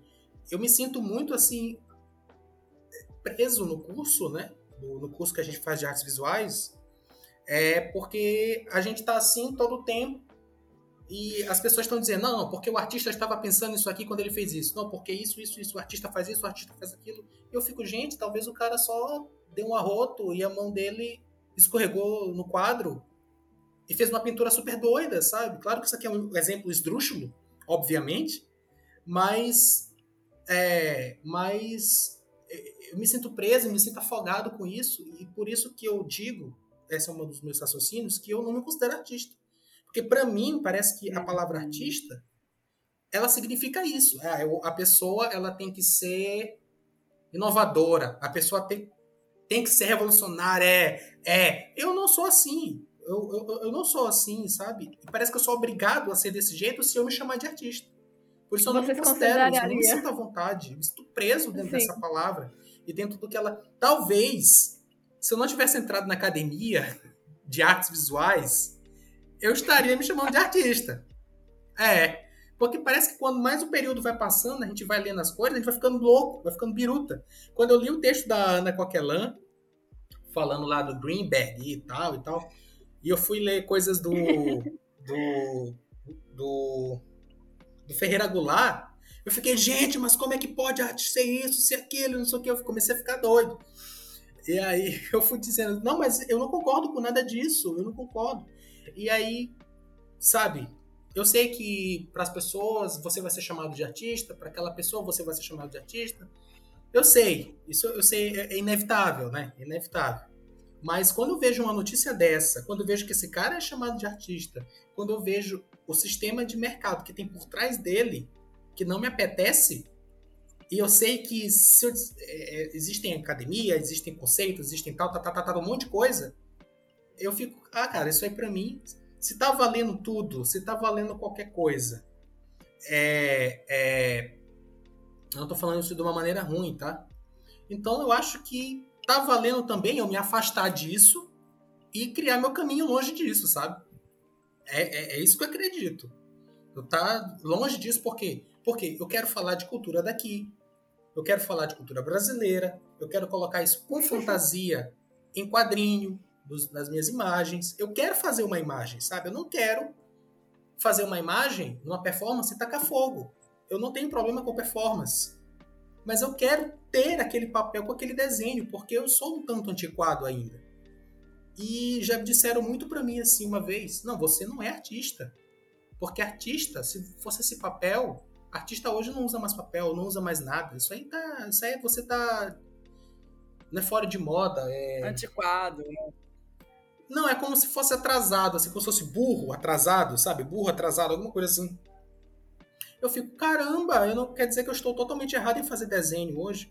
Obviamente que se a pessoa quiser fazer o diabo que ela quiser, ela, ela é livre, não tem problema com isso. Por exemplo, eu sou totalmente diferente da Joy. A Joy faz fotografia, a Joy escreve, ela pinta, ela desenha, ela faz um monte de coisa. Eu não tenho essa necessidade e tudo bem, sabe? Só que o que eu vejo de, da arte na questão da galeria e da academia é que existe essa progressão, né? O artista vai passando por todas essas questões, ele pinta lá o cubismo dele na academia com os professores e vai vai fazer desenho de cadeira em certas certos, certas aulas de desenho é, e, e, vai, vai passando, vai passando, e aí parece que chega um ponto, ele tem que esquecer tudo aquilo que ele gosta, que é no meu caso desenho, para estudar a performance ficar só no conceito e só ali que ele pode ficar, porque se ele voltar, ele é um imbecil. Então, quando eu vi essa notícia, quando eu vi esse negócio da, da arte, da escultura invisível, feita de ar e espírito dessa, desse senhor, eu fiquei com raiva por conta de, de, de toda essa amálgama de informação, sabe? Do que eu acho sobre isso. Então, é, é, por isso que eu, no final das contas, é tudo isso para dizer que eu achei uma merda isso aí. Ele ganhou o dinheiro dele, ele atingiu. Um objetivo. O, ele atingiu o objetivo dele, e é isto. É, é, é isso. É, a, a, sua fala, Valdir, me puxa muitos fios. Eu poderia discutir muitas coisas, assim. É, eu me peguei numa coisa que você falou no início da sua fala, que é a coisa do tipo, ah, isso é arte ou não é arte. Que eu acho que é uma coisa que, que pega muito para as pessoas em geral, né? Eu acho que, assim, é, a gente tem um ensinamento, e talvez é, isso ainda esteja sendo propagado, é, acho que em menor medida, talvez, mas enfim, a gente ainda está buscando desconstruir isso. Mas, assim, é, o que, quando a gente considera que algo é arte ou não é arte, a gente ainda está meio pautado naquela ideologia do século XIX de que alguma coisa é ou não é arte, né? Eu, eu gosto muito de uma, de uma metáfora, de uma. Um, não é nenhuma metáfora o nome disso, uma, um paralelo que, assim, o que era considerado outras coisas no século XIX também não são mais, tipo, família. Né? Duas mulheres casadas com um filho não era considerado família. Dois homens, três pessoas, dois amigos que não se relacionam, mas que quer dizer, não se relacionam como um, um homem e uma mulher, né? Assim, o que era considerado arte era uma coisa muito restrita, como várias coisas eram muito restritas e que hoje em dia não são mais. Então, assim, a gente não considerava família e a gente dizia, não, isso não é família, porque se não é um homem, uma mulher e, um, né, e os filhos, não é família. Hoje em dia a gente considera que outras coisas cabem nesse conjunto. Eu acho que a mesma coisa acontece com arte. Várias coisas que a gente dizia. Eu acho que mais do que isso, assim, existia uma linha que definia o que era arte do que não era arte. E essa linha, inclusive, era muito eurocentrada. Era, não é, né? Continua sendo, porque essa linha continua existindo. Muito eurocentrada muito determinante, né? Muito do tipo alguém que tem que por um, um dom não divino, mas é, sociologicamente dominante, né? Alguém provavelmente um, um, homem branco definia o que era arte do que não era arte e as outras pessoas tinham que acatar, né? Então acho que essa é a primeira grande ruptura, assim. É, a gente não precisa mais definir o que é arte do que não é arte, como a gente não precisa mais definir o que é família do que não é família. Sabe, a gente Sim. não precisa mais dizer, tipo, ah, cara, se ama, tudo bem, tem uma criança, ou não tem uma criança, ou uma pessoa sozinha, ou, sabe, não importa o gênero, não importa, enfim, sabe, eu acho que a gente pode explodir essas categorias. E assim Sim. como a gente pode explodir as categorias do que é família, do que é um monte de coisa, então eu só penso em família agora, mas assim, vários outros conceitos, né? Que a gente não precisa mais dizer o que é. Tem um livro do. Acho que é Frederico Coelho, eu não sei. Se isso ficar gravado, talvez isso cause algum problema. Tem um livro que se chama é, Arte é o que eu ou você achamos que é arte. Dizemos que é arte, sei lá, um nome assim. E do tipo, eu acho que a gente também traz para uma outra. Tem uma fragmentação dessa verdade, sabe? Tipo, existia uma verdade universal, que era eurocêntrica, que é, né? Estou usando no passado porque é o meu desejo de que ela não exista mais, mas ela existe ainda existe uma verdade que se afirma como verdade do que são as coisas, tipo, isso é, isso não é, é que vale para família, amor, enfim, tudo, uhum. né? E para arte também. E a gente não precisa aceitar ela. A gente não precisa partir desse pressuposto de que alguma coisa tem que ser arte ou não tem que ser arte, ou que existe Sim. um pré-requisito básico para considerar que alguma coisa seja ou não seja, assim. Eu posso Sim. considerar e você não considerar e tá tudo bem, é claro que a gente está trabalhando ainda com capitalismo, então a gente tem uma. E aí, e também, nossa, muitas, muitas chaves de leitura que eu poderia puxar aqui, mas eu não vou puxar porque, enfim, né, a gente não tem 50 horas de podcast. Mas é, tem legitimações que são dadas pelo mercado e que legitimações que são dadas pela história da arte que não são dadas pelo mercado, que são legitimações diferentes. Tipo, Romero Brito tá aí vendendo, sendo super legitimado pelo mercado e pela teoria e crítica de arte, ele não é legitimado, ele não é considerado um artista. Mas assim, quem é que considera também, sabe? Tipo, dane-se, tudo bem, foda-se. O cara tá lá vendendo, ganhando a grana dele. Pelo menos é um brasileiro, sabe? Assim, melhor ser um brasileiro do que ser um europeu, eu acho. Sei lá. Não gosto? Não gosto. Mas assim, tudo bem, sabe? Eu uhum. acho que a gente não precisa trabalhar tanto com essa com esse rigor dessa regra que diz o que, que é e o que, que não é. Depende, é para quem, é para mim, é para você. Vai lá, fala, Joy. Sim, é, era exatamente isso que eu estava conversando com o Valdeir hoje cedo, né? Porque ele estava lançando essas reflexões. E eu falei o que eu penso, né? Que é, cara, todos esses rótulos são construtos mentais em torno de, de atividades ou situações ou criações, enfim. E a partir do momento que a gente não se identifica com o lado restritivo de um rótulo, a gente pode pegar ele e fazer o que quiser com ele, assim eu, eu disse para ele que o seguinte: por um lado, existe uma grande liberdade criativa na gente não se denominar artista e se denominar uma pessoa que faz isso ou aquilo, porque a gente sempre está em mutação e a gente sempre pode modificar o que a gente está fazendo e não se restringir a uma ideia de que estou fazendo arte ou não. Mas também tem um outro lado que é a gente se valer de algumas categorias, de alguns rótulos e modificar o que é pensado sobre elas, do tipo. É, por exemplo, eu posso muito bem me assumir como artista e não assumir para mim é, alguns construtos sociais sobre o que é ser um artista, ou o que é validado nesse sistema sobre o que é um artista, ou o que se espera de um artista. Então, sabe, foda-se o que a academia acha. Foda-se se a academia acha que a gente tem que ser revolucionário e, e, desmaterializar o objeto de arte. Se eu quiser fazer pintura, eu vou fazer pintura. Eu gosto de fazer pintura. Então, dane-se, sabe? Então, assim, eu, eu tenho uns é. embates com. Eu tenho uns embates com o Valdeir nesse sentido, e a gente é muito diferente, porque, assim, por um lado, eu não gosto de ser considerada uma pintora, porque isso para mim significa dizer que toda a minha produção criativa se resume à pintura, e não é, né? Como ele disse, eu gosto de transitar entre as linguagens, e eu gosto de me sentir livre para experimentar em novas linguagens. Então, eu gosto de ser referenciada como uma artista visual, né? E, e, ele já prefere ser referenciado como um desenhista, um ilustrador, porque ele não quer carregar o título do artista.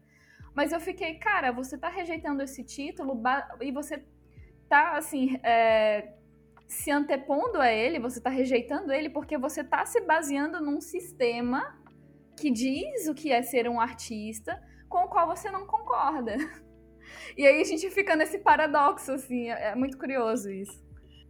É, eu concordo com, isso que a Joy falou, tá, gente? É, na questão dos rótulos, porque eu eu, eu, eu, gosto da palavra desenhista, né? Eu acho que porque eu organizei a feira lá, a feira de desenhistas, eu criei um amor, assim, por essa palavra e eu não acho que ela me...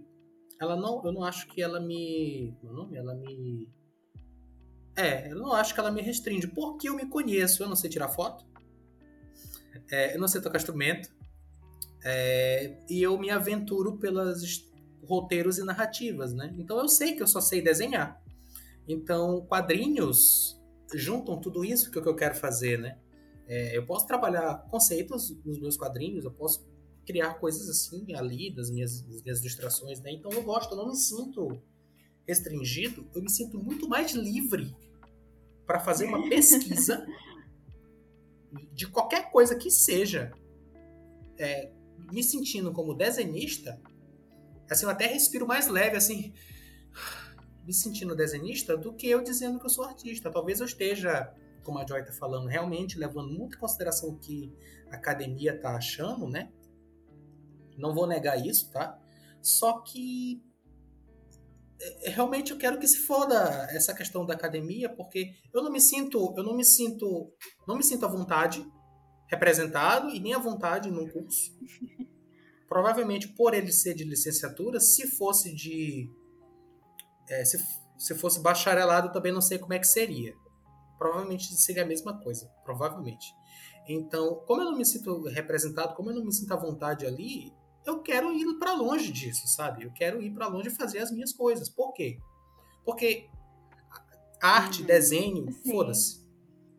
Isso para mim é uma verdade tão absoluta desde criança que não vai ser a academia que vai dizer que meu desenho não vale nada. É. Sabe? Isso para mim, eu, eu, sei que existe academia, ela é importante, ela, nosso curso está correndo perigo desde que o Bolsonaro entrou no poder, mas se não fosse Bolsonaro que estivesse no poder, eu, eu, poderia dizer mais à vontade que eu gostaria de tocar fogo na, no curso, porque eu acredito que vocês estejam me entendendo. Porque, cara, sabe? É, é, essa, a Joy entende isso, acho que ela também fala, ela entende isso quando eu falo da verdade que. Vou, tá, vou dizer arte porque não tem outro nome, né? Que a arte traz no nosso dia a dia, né? Se respirar, né? É, não vai ser academia que vai dizer que meu desenho, minha ilustração, não vale nada. Pelo amor de Deus, sabe? Não, não vai ser. Então, é, estou levando em consideração esse conceito de artista da academia? Estou levando, sim. sim. Mas eu vou levar em consideração e vou bater de frente se tiver a hora. Eu vou dizer, olha, eu não concordo com vocês, então eu não sou isso que vocês estão falando, sabe? Tanto que quando uma pessoa que não é do meio acadêmico, uma pessoa do Instagram diz que eu sou artista, eu não me importo muito, eu não vou me incomodar, porque aquela pessoa, a maioria das pessoas uhum. confunde desenho com arte, né? Um desenho qualquer. Ah, isso é uma arte. Tanto que quando você vai fazer divulgação para um evento, não, cadê as artes do evento aí? Você está falando de banner, né? Então, é uma linha assim. Agora, quando é uma pessoa que está estudando ali na academia, eu quero que ela, eu quero que ela saiba que eu faço questão de dizer que eu não sou artista dessa merda. Porque, olha, olha é, me, me deixa fora de. Assim, não me deixa fora. Se você quiser falar do meu trabalho, fala. Mas eu não me considero, sabe? Porque eu me incomodo muito com essas coisas. Passei muito a me incomodar justamente porque eu entrei e comecei a estudar lá. Isso é a contestação que a academia está falando. Eu queria só fazer uma provocação que eu acho esse ato dele de dizer que não é artista muito artístico. Exatamente. No, no sentido. Lá vai. É muito artístico isso. É que nem nossa, Valdeir, não me queira mal, mas assim, é a plot twist. Adorei esse plot twist. Adorei. Assim. material. Ele tá querendo botar fogo no parquinho, tem, tá querendo desconstruir o pensamento tradicional, é a mesma coisa. É, e isso tem tudo a ver com o tema do episódio que a gente está tratando como um todo, que é a questão assim de quais são as instituições que estão legitimando o objeto de arte, né? Quais são os fatores que tornam esse objeto de arte legítimo dentro dessas instituições? Né? Como o museu vai abarcar isso, como a, a, história da arte e a crítica vai abarcar isso, tudo isso a gente está discutindo de uma maneira maravilhosa. Estou adorando o rumo desse papo, assim. E a gente tem todas essas questões que elas são muito urgentes, né? Que vai muito além do espaço físico do museu, ou assim da validação é, intelectual, né, de um museu, e ela já entra nesse espaço extremamente abstrato que fica tortuoso, né, professora, para o estudo da museologia, assim. E aí entra, por exemplo, a questão da internet, né, do NFT, da imaterialidade e de todos esses tipos de acontecimentos que já não se encaixam e que criam essas rupturas Inclusive, essa ruptura também do que é ser um artista, né? O que é um objeto de arte? Será que eu vou me considerar artista ou não? Acho que tá tudo completamente conectado, assim. E, e professora, tem uma pergunta, né?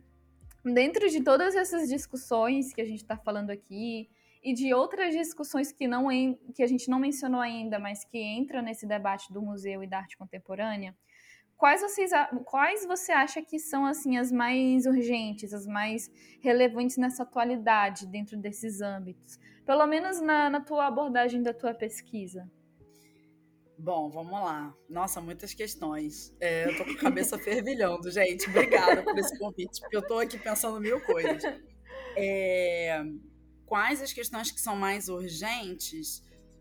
Bom, é, bom, é, primeiro é importante dizer que eu mudei um pouco o meu, meu rumo da pesquisa, né? Antes de vir morar aqui no Maranhão, passar no concurso e passar a ser professora e tal, eu tinha uma pesquisa muito voltada para acervo.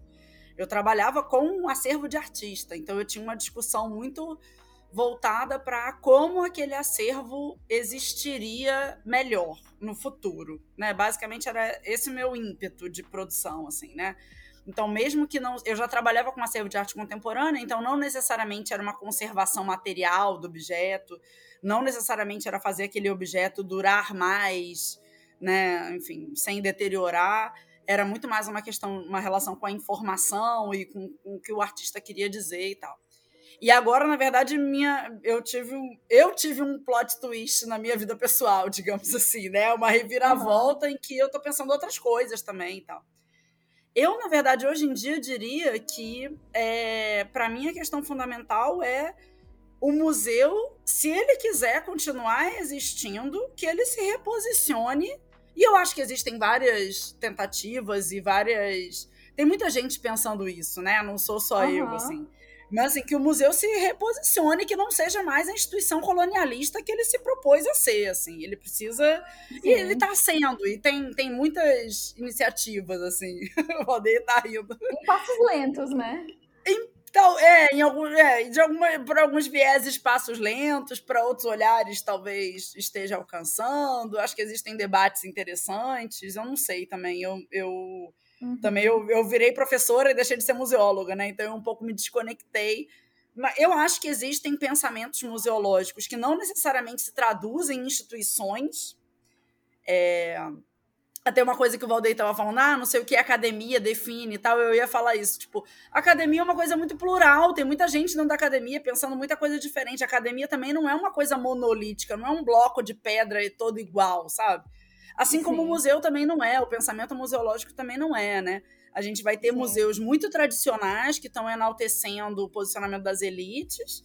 E eu tenho vários amigos museólogos que estão pensando museus vinculados a movimentos sociais e como o museu pode ter uma função de, sabe, assim, em última análise de distribuição de renda, enfim, e, ou enfim, ou de distribuição. É, às vezes não é uma ferramenta de distribuição de renda no sentido financeiro, mas de de, de disseminação de, outras, de outros tipos de conhecimento, enfim. É, então, assim, eu acho que na urgência do negócio, para o museu, eu acho que é isso. É se pensar como, como relação dentro dessa luta de classes, sabe? Tipo, se posiciona, amigo. Tu vai ser o, o cara que vai cuidar da obra da elite ou você vai ser o cara que vai. É, sabe, eu tenho um amigo que faz o Museu das Remoções no Rio de Janeiro porque tem uma polícia truculenta que tira as pessoas, derruba a casa das pessoas para fazer os Jogos Olímpicos, sei lá. E aí o museu é uma ferramenta de tentar trazer, sabe? Tipo, enfim. Tem, tem várias possibilidades de museus, assim, também. Museu também, assim como arte, assim como o conceito arte, né? Se a gente estava falando antes que, tipo, arte, assim como família, é um conceito que hoje em dia não é mais o que era, museu também não é mais. É importante saber disso, né? Eu comecei Sim. falando do Museu do Século XIX, mas, assim, o museu também não é mais isso, assim como a arte também não é mais a arte do século XIX. Sim. É, essa era a primeira questão. Assim, acho que se posicionar politicamente, se posicionar, e para mim é, tem uma vinculação muito grande em se posicionar politicamente, a se posicionar em relação, no caso específico do museu, a essa modernidade eurocentrada, né, tentar se reconhecer Sim. de outras maneiras que não seja perpetuar valores europeus, porque isso tipo Tipo, não, apenas não, não queremos. Tipo, não, obrigada, valeu, beijo, tchau. Né? Já saturou demais. Já deu, é. é. Já, deu. já deu, Europa, né? Já deu, Europa, senta lá. É, mas me perdi. O que mais tinha na sua pergunta? Eu respondi, é, eu nem sei se eu respondi. Quais são as discussões mais relevantes e urgentes na atualidade dentro dessa questão? Eu acho que respondeu, respondeu. sim, inclusive eu concordo, eu acho que a gente concorda, né? Eu acho que é isso. Colonialidade, sim. eu acho que é a discussão. A gente concorda completamente. Inclusive, assim, toda essa indignação que a gente tem muitas vezes é porque justamente a gente está mais em contato com essa ideia engessada de museu do que com as práticas é, mais diversificadas que estão se expandindo agora, né? Justamente porque também dentro do que a gente está estudando, o conteúdo programático, o conteúdo que é trago e a abordagem teórica, ela ainda segue esses modelos, né? Então, assim, é muito por isso que a gente traz essa, essa canseira, essa indignação, porque pode não ser esse bloco é, monolítico de uma coisa só, mas, assim, no momento que. A forma que a gente está experienciando isso no nosso contexto em específico na academia está sendo isso ainda, infelizmente. Por mais que a gente esteja no Nordeste do Brasil, né? Então, assim, existe uma discrepância ainda, né, de, de acessibilidade dessas expansões, dessas ideias, de, assim, de todas essas ressignificações do que é o museu e de qual é a preocupação do museu, a gente ainda não chegou a alcançar por completo ela no estudo dentro do, da, da situação que a gente está vivendo agora, né? Dentro do nosso curso, pelo menos quando a gente sair dele, enfim, começar a estudar realmente o que está acontecendo na arte contemporânea, porque a gente sabe que o nosso curso não abrange arte contemporânea de uma forma apropriada, a gente com certeza, né, vai estar tá em contato em como essas coisas estão acontecendo e de uma forma tão diversificada. E tem, por exemplo, essa questão dos indígenas, né, que os povos, eles já é. não, não têm essa mesma visão de, de autoria, de autenticidade que é individual é uma questão mais coletiva, é uma questão de grupo, é uma questão de, de troca, né? Uma vivência mais de comunidade do que essa vivência individual é, da, da, gestação das ideias e do objeto de arte. Então, assim, a gente tem a percepção de que esses paradigmas estão sendo quebrados, mas ainda não, não ocorre uma, pelo menos na nossa vivência, né? Um estudo tão aprofundado quanto essas práticas merecem na atualidade, assim. Essa, essa, eu acho assim, essa questão muito importante, professora, porque é, as minhas opiniões elas são muito baseadas na vivência direta ali com o cliente, né? Obviamente vou chamar o cliente e as pessoas que me encontram ali no Instagram ou me encontravam no Facebook antigamente, desses lugares. Né? É, então, enquanto esses conceitos estão super, hiper, mega sendo quebrados nas galerias, sei lá, em Milão, quando você vem afunilando, né, e você chega em São Luís do Maranhão, falando sobre arte, esse conceito não chegou aqui ainda. Não chegou, não chegou. Por mais que você tenha acesso à internet e você, como pessoa, desenhista, ilustrador, tenha lido e acessado esse conceito, né, Sim. quebrado, desculpa, a grande maioria não acessou e não tem ideia de que esses conceitos já estão sendo quebrados, entendeu? Então, eu às vezes eu acho questões que são debatidas na academia muito longe uhum. assim do meu dia a dia, sabe? Do meu dia a dia, do meu trato com o cliente, filha da puta que tá me pedindo uma encomenda merda, sabe? É muito assim, é muito difícil, assim, é muito longe do dia a dia assim, é, é, ah, não, porque o artista, meu Deus, ele pensou aqui, Gente, às vezes eu, eu, eu tô desenhando ali, eu erro, cai um pingo, eu ajeito o pingo e fica um negócio que eu não tinha pensado antes. Aí a pessoa, não, porque você é um gênio, isso aqui. Não, cacete, foi só um pingo que caiu aqui. Aí às vezes isso. Eu não vejo muito desse lado quando as pessoas estão tratando de artistas na academia, sabe? Porque parece que nenhum dos artistas que. Não sei se a Joy tem essa impressão, mas parece que nenhum das, nenhuma das coisas que estão ali nenhum dos artistas, eles são seres humanos. É, não parece que é palpável, sabe? Eu sei que é, eu sei que o Egito antigo não foi ontem, mas eu acho que existem maneiras de explicar que acabam sendo tão mais. É, eu não sei se estou divagando aqui já demais. É porque mas, enfim, acaba que. Não é palpável e às vezes eu acho muitas discussões da academia é muito acaba longe. que assim. a história ela vai pegando essa questão dos artistas e acaba tendo um distanciamento de vivência tão grande com as subjetividades do que estava sendo produzido, e claro, é impossível a gente saber como é que era na época, né? Que acaba vivendo mais um, virando mais É. um conceito abstrato do que uma vivência humana subjetiva e complexa daquela época, né? Eu acho que deve, isso deve ser natural em qualquer área do conhecimento, né?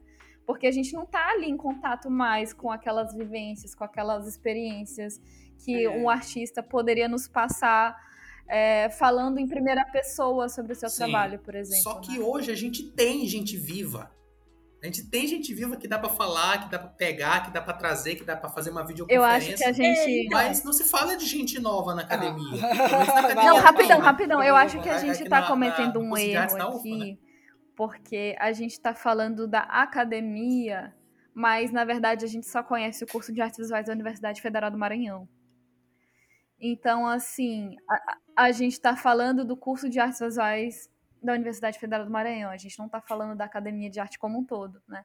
Até porque se a gente for de olhar, fato. é, que infelizmente, né, é, aqui no Nordeste, a gente não tá tendo tanto acesso no nível de profundidade das discussões que estão rolando como um todo nesses circuitos, né? Então é isso, assim, a gente acaba ainda nesses espaços tendo essa visão congelada, né, atrasada do que seriam todos esses conceitos, do que seria o museu, o que seria a arte, o que seria até a, arte- a própria arte contemporânea, né? Eu concordo. Eu, eu, eu entendi, o- eu entendi o que tu falou e É, eu discordo completamente. Aquela assim. Pode falar. Eu discordo. Eu acho que, na verdade, quando é, você apareceu, eu já tinha pensado isso na fala do Valdeir e aí apareceu na sua fala de novo. Eu acho que, assim, é, existe, de novo, aquele critério lá do que é arte, ou do que é família, ou do que é museu e tal.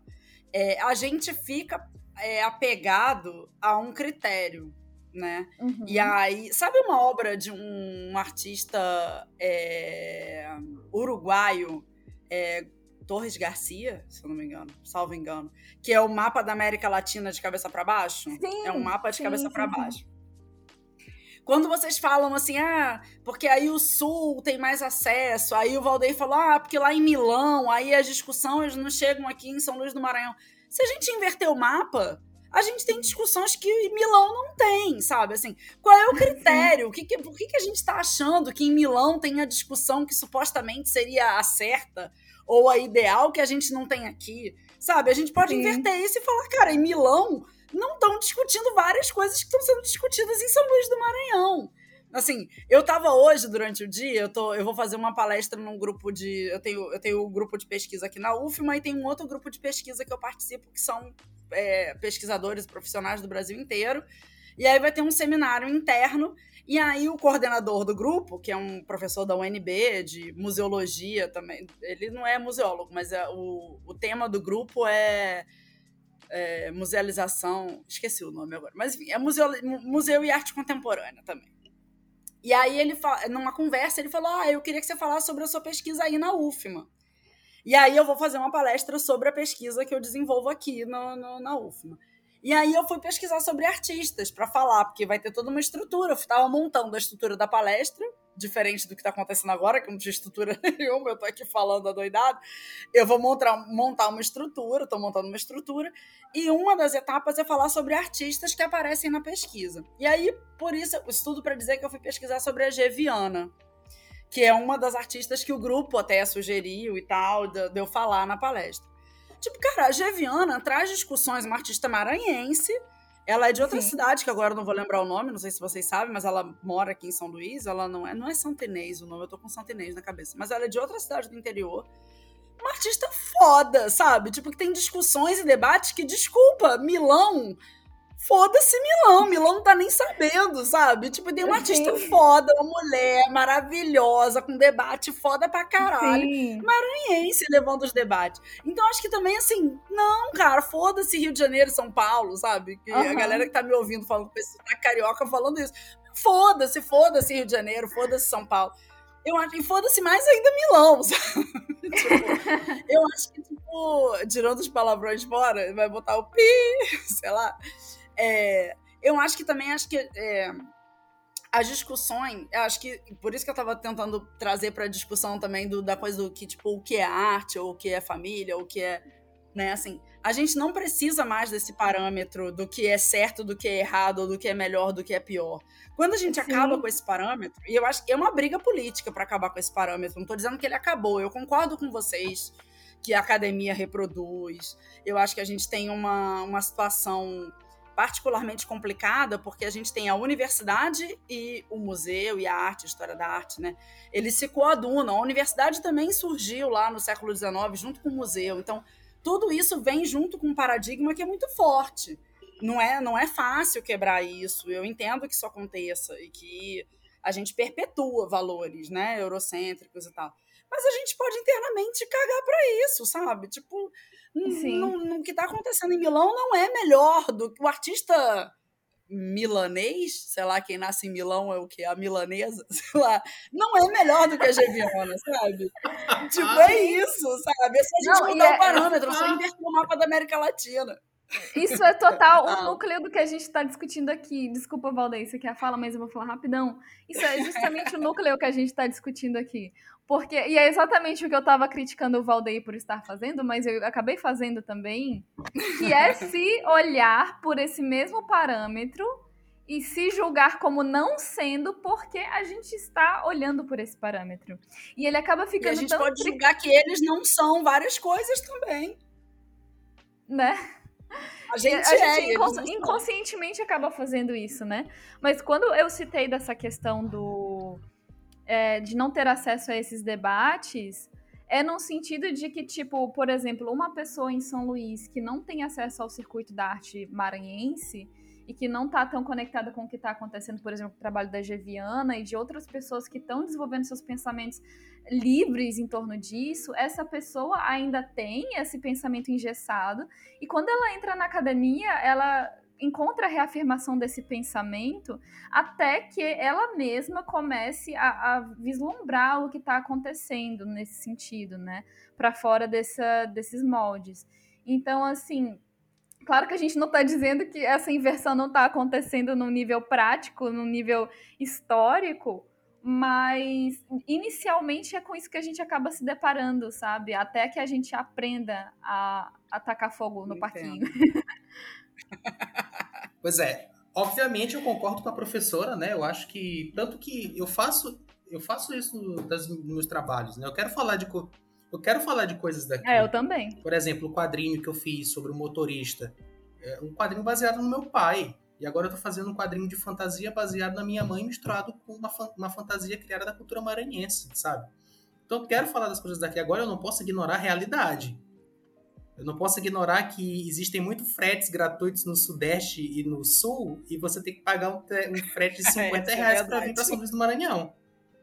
Eu não, eu não posso ignorar que as galerias daqui elas são dentro de uma panelinha. E a panelinha de Milão pode existir, mas ela é maior. ela embarca mais pessoas. Eu não posso ignorar a realidade, sabe?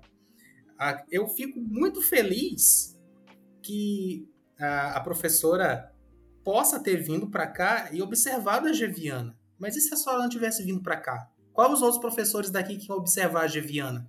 É essa a realidade que eu tô, eu tô falando. Eu sei que os pensamentos, eu sei que tudo é, é eu sei que tudo é uma ilusão e é um delírio do ser humano, né? Tipo dinheiro. Eu sei disso. Só que é uma coisa que vira concreto e a gente está nesse concreto hoje. Por exemplo, eu tenho os meus trabalhos de que junto uma fantasia, junto uma cultura daqui, junto uma cultura ali, eu faço uma pesquisa aqui, faço uma pesquisa ali. Uma vez eu queria fazer uma exposição sobre entidades maranhenses. Eu fui em terreiros, fiz uma pesquisa em terreiros e tal, só que não consegui para frente. É, mas eu fiz coisas parecidas e botei no meu perfil do Instagram. Quem que viu? Quem que botou fé no que eu fiz? Então, existem essas realidades, sabe? É, é, é isso que eu tô falando. Eu quero que as coisas daqui sejam. Eu quero que as pessoas valorizem as coisas daqui, mas muito infelizmente, muita gente me fala, cara, tu tem que sair daqui, porque ninguém vai ligar pro teu desenho aqui. Se tu for para fora, o pessoal vai ligar pro teu desenho. Como muito, como muito acontece, né? A gente perde muitos bons profissionais de. Acho que quase todas as áreas que vão para fora, porque tem mais oportunidades, porque tem mais tudo, né? Então é essa realidade que eu tô falando. Eu quero que foda-se a Europa, se eu pudesse explodir aquilo ali, eu explodia. É, uma vez um português me falou que maranhense é preguiçoso, eu só quis enfiar a calça no cu dele e tirar pela boca. Meu Deus. É, Não porque, sabe, também um português tá? é, falou isso. são outras coisas, sabe? É, é, outra, são outras questões, é, outra, essa realidade que eu acho mais. Mas eu concordo muito com a senhora de, de é, virar do avesso essa euro-américo-estadunidense centralização, né, que a gente tem dentro da nossa cabeça. Obviamente eu concordo com isso, mas a realidade ela bate muito forte na gente, sabe? Sim. Essa é a minha questão. É. Sim, essa é a meta, né? É. Essa, essa ideia da subversão é a meta contínua para a É. qual a gente quer estar marchando todos E a- os e dias. a- Mas enquanto a gente está marchando, a gente se depara com essas E a minha, E, a minha, né? e, a- e o meu contraponto na sua fala, que eu concordo, mas que eu vou fazer um contraponto, é justamente esse contraponto. Você, professora que veio do Rio pra cá, pegou a Geviana. Cadê as outros É. professores, os outros professores que estavam aqui? Cadê? Falando sobre artista. Cadê? Uhum. A Geviana não tá morta. Eles Ai, poderiam, eu a Geviana se formou. Poder... A face. Ah. Não, eu achei Não, que eu você ia fosse falar- falar, fazer outra crítica, que é uma crítica que eu me faço. Porque Ah. o meu projeto de pesquisa é um, um mapeamento, um reconhecimento dos artistas contemporâneos maranhenses, né? E aí eu me Aham. faço essa autocrítica, assim, do tipo, quem és tu, Mariana, na fila do pão? Chegou no Maranhão anteontem e tá, né? Mal chegou no trem, quer sentar na janelinha. Eu faço essa autocrítica. E acho justo e, e aceito que todos façam, os maranhenses, Aham. principalmente. É, eu achei que você fosse falar isso, na verdade. É, eu- a Geviana, no caso, no final das contas, eu usei ela como exemplo porque ela estava na minha cabeça, porque eu estava pesquisando sobre ela hoje durante o dia e, enfim, encaixou bem e tal. Mas a Geviana nem é, na verdade, um bom exemplo porque ela ganhou o prêmio Pipa. O Brasil inteiro conhece a Geviana. Quem é, assim, é, não é, não é, ela, ela já não tá mais numa esfera maranhense necessariamente, né? Ela tá fazendo exposições, restrito, né? Ela, ela é uma artista de projeção, então não precisa ser maranhense para conhecer. Eu já conheci o trabalho da Geviana mais levianamente do que eu conheço agora, mas eu já, já tinha ouvido falar, já conhecia, né? Assim, é, não é um bom exemplo nesse sentido. Mas existem vários outros artistas que não vão ganhar projeção, porque é um mercado, como, como todos os mercados, né? Alguns vão é, galgar outros passos que outros não vão e tal. Mas é, eu acho que tem uma coisa que eu, que eu é, fico pensando muito, assim. Assim, é, a colonização, para além do domínio territorial, do estupro que a colonização faz com as mulheres negras, indígenas, o roubo, o assassinato, com toda a violência física que a colonização faz, a colonização traz uma outra coisa que é o que perpe- se perpetua independente da violência física, que é a violência epistemológica, assim. É fazer Sim. a gente acreditar que o que é bom e belo é a obra de arte, que, sabe, que o certo é ter as, as religiões de matriz europeia, é, é, um- é- é achar que a ciência é a única forma de obtenção Sim, de conhecimento sim. que se sobrepõe às, o conhecimento ancestral. É, é uma série de. que tem a ver com, com, a- com as nossas. Com os nossos entendimentos sobre o que é o mundo, sabe? Isso é uma violência que a colonização faz, e assim, ela faz. Eu não acho que tá. Assim, eu não condeno as pessoas que. que principalmente as que, né, assim, pessoas que normalmente nem são do meio artístico e que ficam lá batendo palma para os artistas europeus e acham que aquilo é a produção, né? Que não é o nosso caso aqui, mas é, que a grande maioria faz, né? Vai reconhecer como arte a Mona Lisa, sei lá. Não é uma questão de condenar essas pessoas de maneira nenhuma, porque eu acho que isso é ensinado pra gente, pra mim, pra vocês e pra todo mundo, né? Pra quem estuda arte, pra quem não estuda, né? É, e isso é uma violência epistemológica, sabe? Então eu acho que assim, a gente não tem como ir contra, assim, acho até que tem, mas assim, é mais difícil, eu não sei muito como, assim, sei lá, né? Mas, é, enfim, são outros meandros. Ir contra o grande capital internacional, ou sei lá, né? A gente. É, ou o mercado, mas, assim, é... todas essas questões, né? Oi? Ou o mercado ah. e todas essas questões, né? É. Eu acho que uma coisa que a gente tem como, como ir contra, visto que a gente está aqui numa área do conhecimento, é brigar pela nossa legitimidade do conhecimento, sabe? Tipo, eu não tenho conhecimento tecnológico, nem mercadológico, nem de trader, de bolsa de valores, nada para ir contra isso. Então eu não consigo ir contra isso. O, assim, a minha ferramenta é o conhecimento. Então o que, o que eu, sabe, assim, acho que a gente tem que usar a nossa ferramenta de não assim, não achar que o nosso conhecimento é inferior ao deles, por mais que digam pra gente que é, e eu entendo, e é há 500 anos dizendo que é.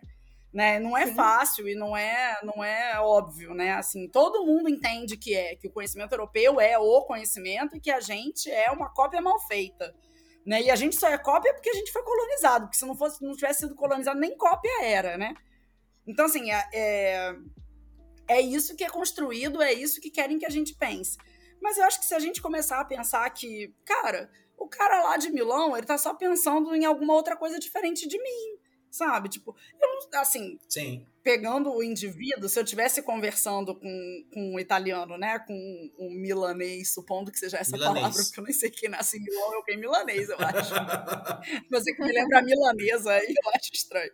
Milanês. Mas enfim, é, a culpa não é nem do indivíduo, sabe? É só do, do, do que está sendo projetado para o mundo. Mas a gente pode questionar essa projeção para o mundo, sabe? Tipo, não, o artista milanês não é melhor do que o artista brasileiro, ou maranhense, ou mineiro, ou paraense, ou seja lá o que for, sabe?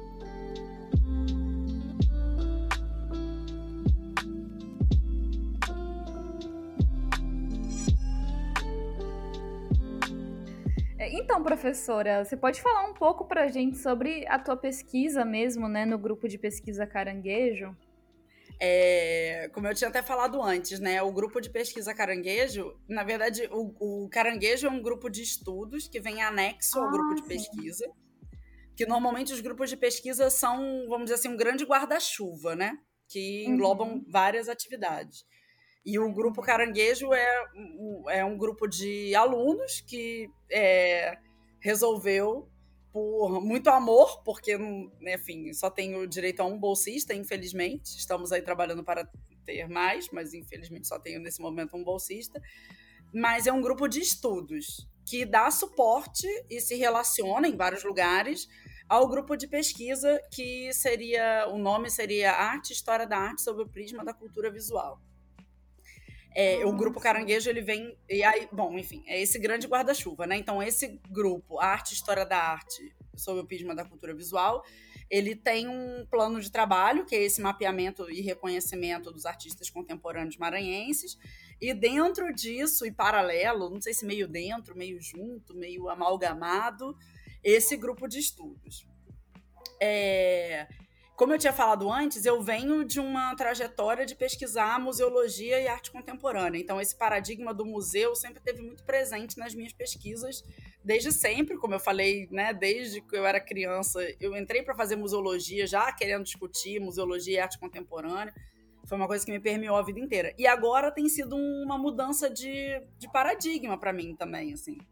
Que, na verdade, eu estou querendo pensar a produção e a circulação artística é, em outra chave de leitura que não seja o museu. É claro que o museu ele vai estar presente, porque a circulação artística se dialoga, né, e está em relação com o museu e tal, mas o museu deixou de ser a ótica através da qual eu tô percebendo essa, essa, essas mudanças, essa, esses paradigmas artísticos. Então, na verdade, para mim soa muito como uma liberdade, assim, do tipo, ah, eu não tenho mais que pensar nisso, como eu vou conservar, preservar, expor. Eu posso falar do do Gil Leros, que Gil Leros, me corrija se eu estiver errada, e eu espero que é, esteja Gil falando Leros. certo para poder aparecer no áudio, que fez o, o grafite na escadaria, né, no Reviver. É, que não, não, necessariamente aquela obra tem nenhuma relação com o museu, e eu posso falar dela, sabe? Eu posso incluir ela na pesquisa de uma maneira muito mais fluida e orgânica, e, enfim, sem ter que necessariamente passar pelo museu. Para além da obra não estar dentro do museu, não é, não é na verdade sobre isso, assim. As obras podem estar dentro do museu ou não, ou ser uma pintura numa escadaria.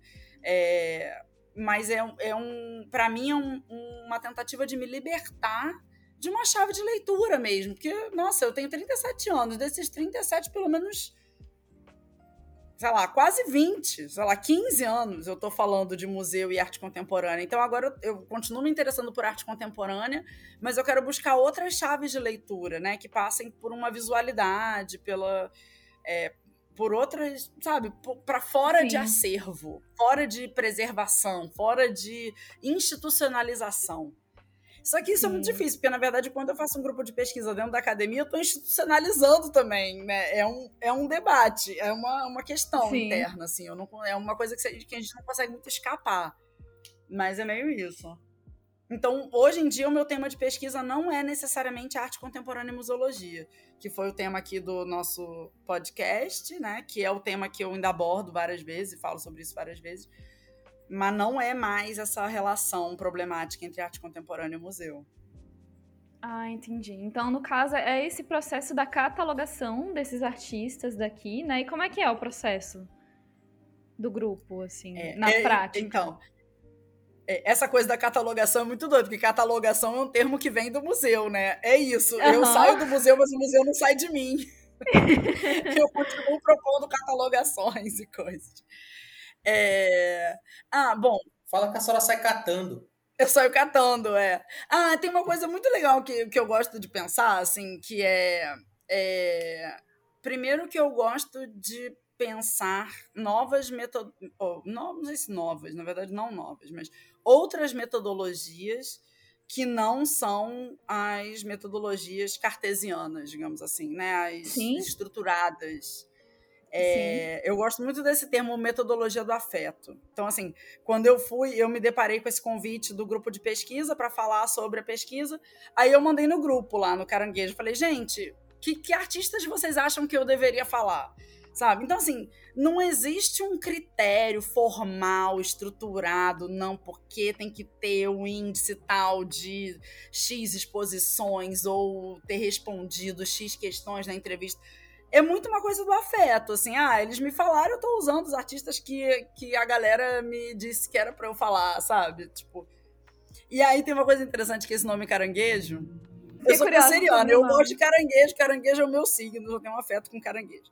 Segundo, que caranguejo é um negócio que tem aqui em São Luís, né? Tem aquele caranguejinho uhum. vermelho, que é a coisa mais linda. Uhum. E que o Guará come ele, aí o Guará fica vermelho, porque come o caranguejo que é vermelho. Mas, na verdade, tem um texto do Boaventura Souza Santos, que eu gosto muito, que ele vai falar justamente dessa coisa da epistemologia, né, das formas de produção de conhecimento, que são é, paralelas né, e diferentes e, e, igualmente importantes né, assim, ao conhecimento dito científico, que tem uma normatividade, todo um método, né? E que tem outros métodos. O conhecimento científico ele segue um método, mas é uma possibilidade, existem infinitos outros, né? E aí ele vai falar do conhecimento flecha, do conhecimento sapo e do conhecimento caranguejo, que são movimentos, assim. O movimento flecha é tipo um insight, né? Que você, tipo, você não numa, numa diretriz muito objetiva por algum motivo que não necessariamente se conhece, você chega a uma conclusão como uma flecha. Né? Você tem o conhecimento sapo que vai pulando né, que vai, que não necessariamente percorre aquelas etapas que o conhecimento científico diria que é para cumprir.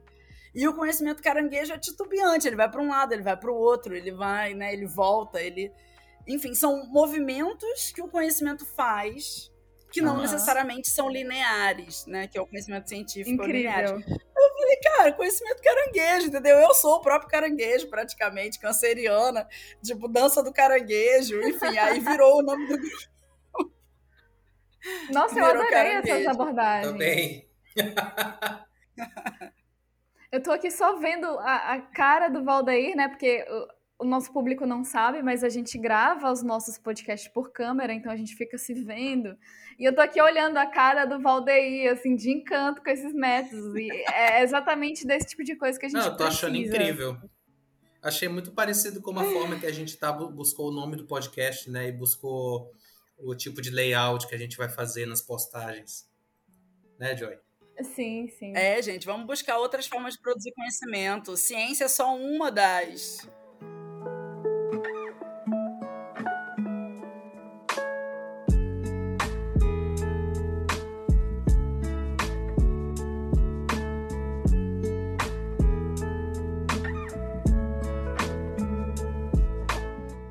Então é isso, gente. A gente buscou aqui fazer um, um, um bate-papo bem descontraído, assim, e flexível sobre essas temáticas da, da museologia, da arte contemporânea, sobre o objeto de arte, Claro que tudo isso pode ser aprofundado através de várias abordagens diferentes, né, que foram citadas aqui, e de outras que não foram incluídas, mas que a gente pode usar para explorar cada vez mais essa temática, né?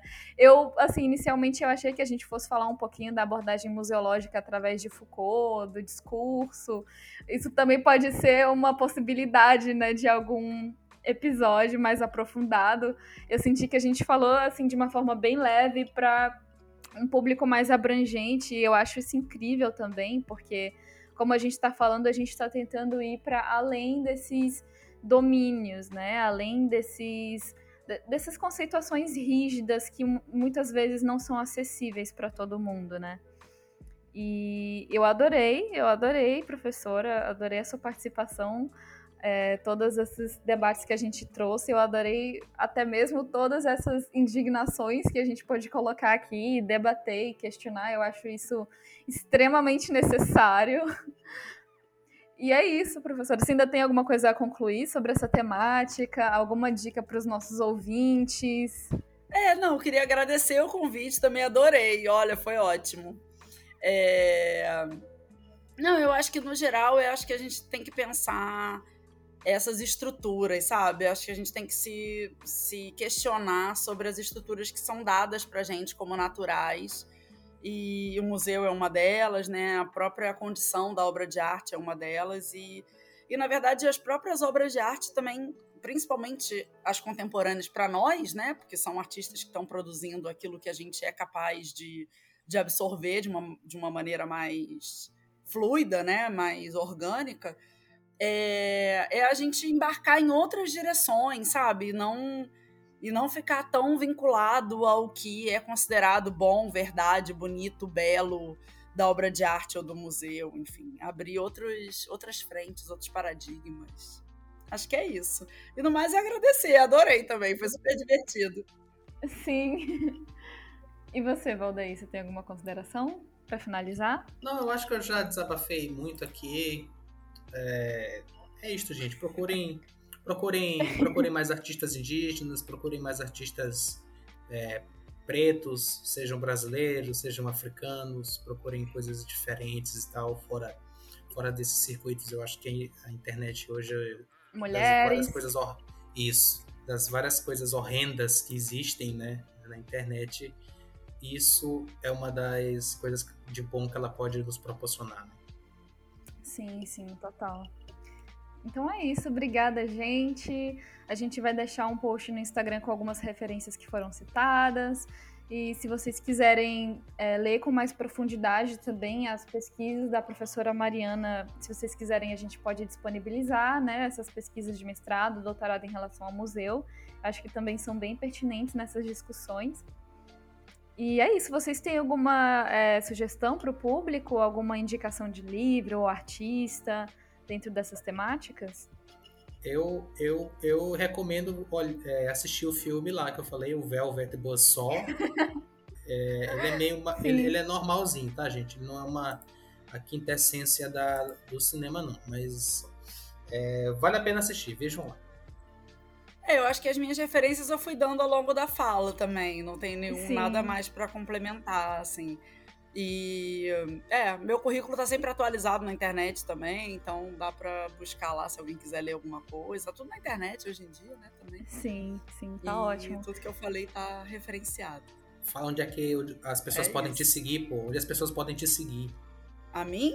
A mim não podem seguir em lugar nenhum. Eu não tenho nenhuma rede social, gente.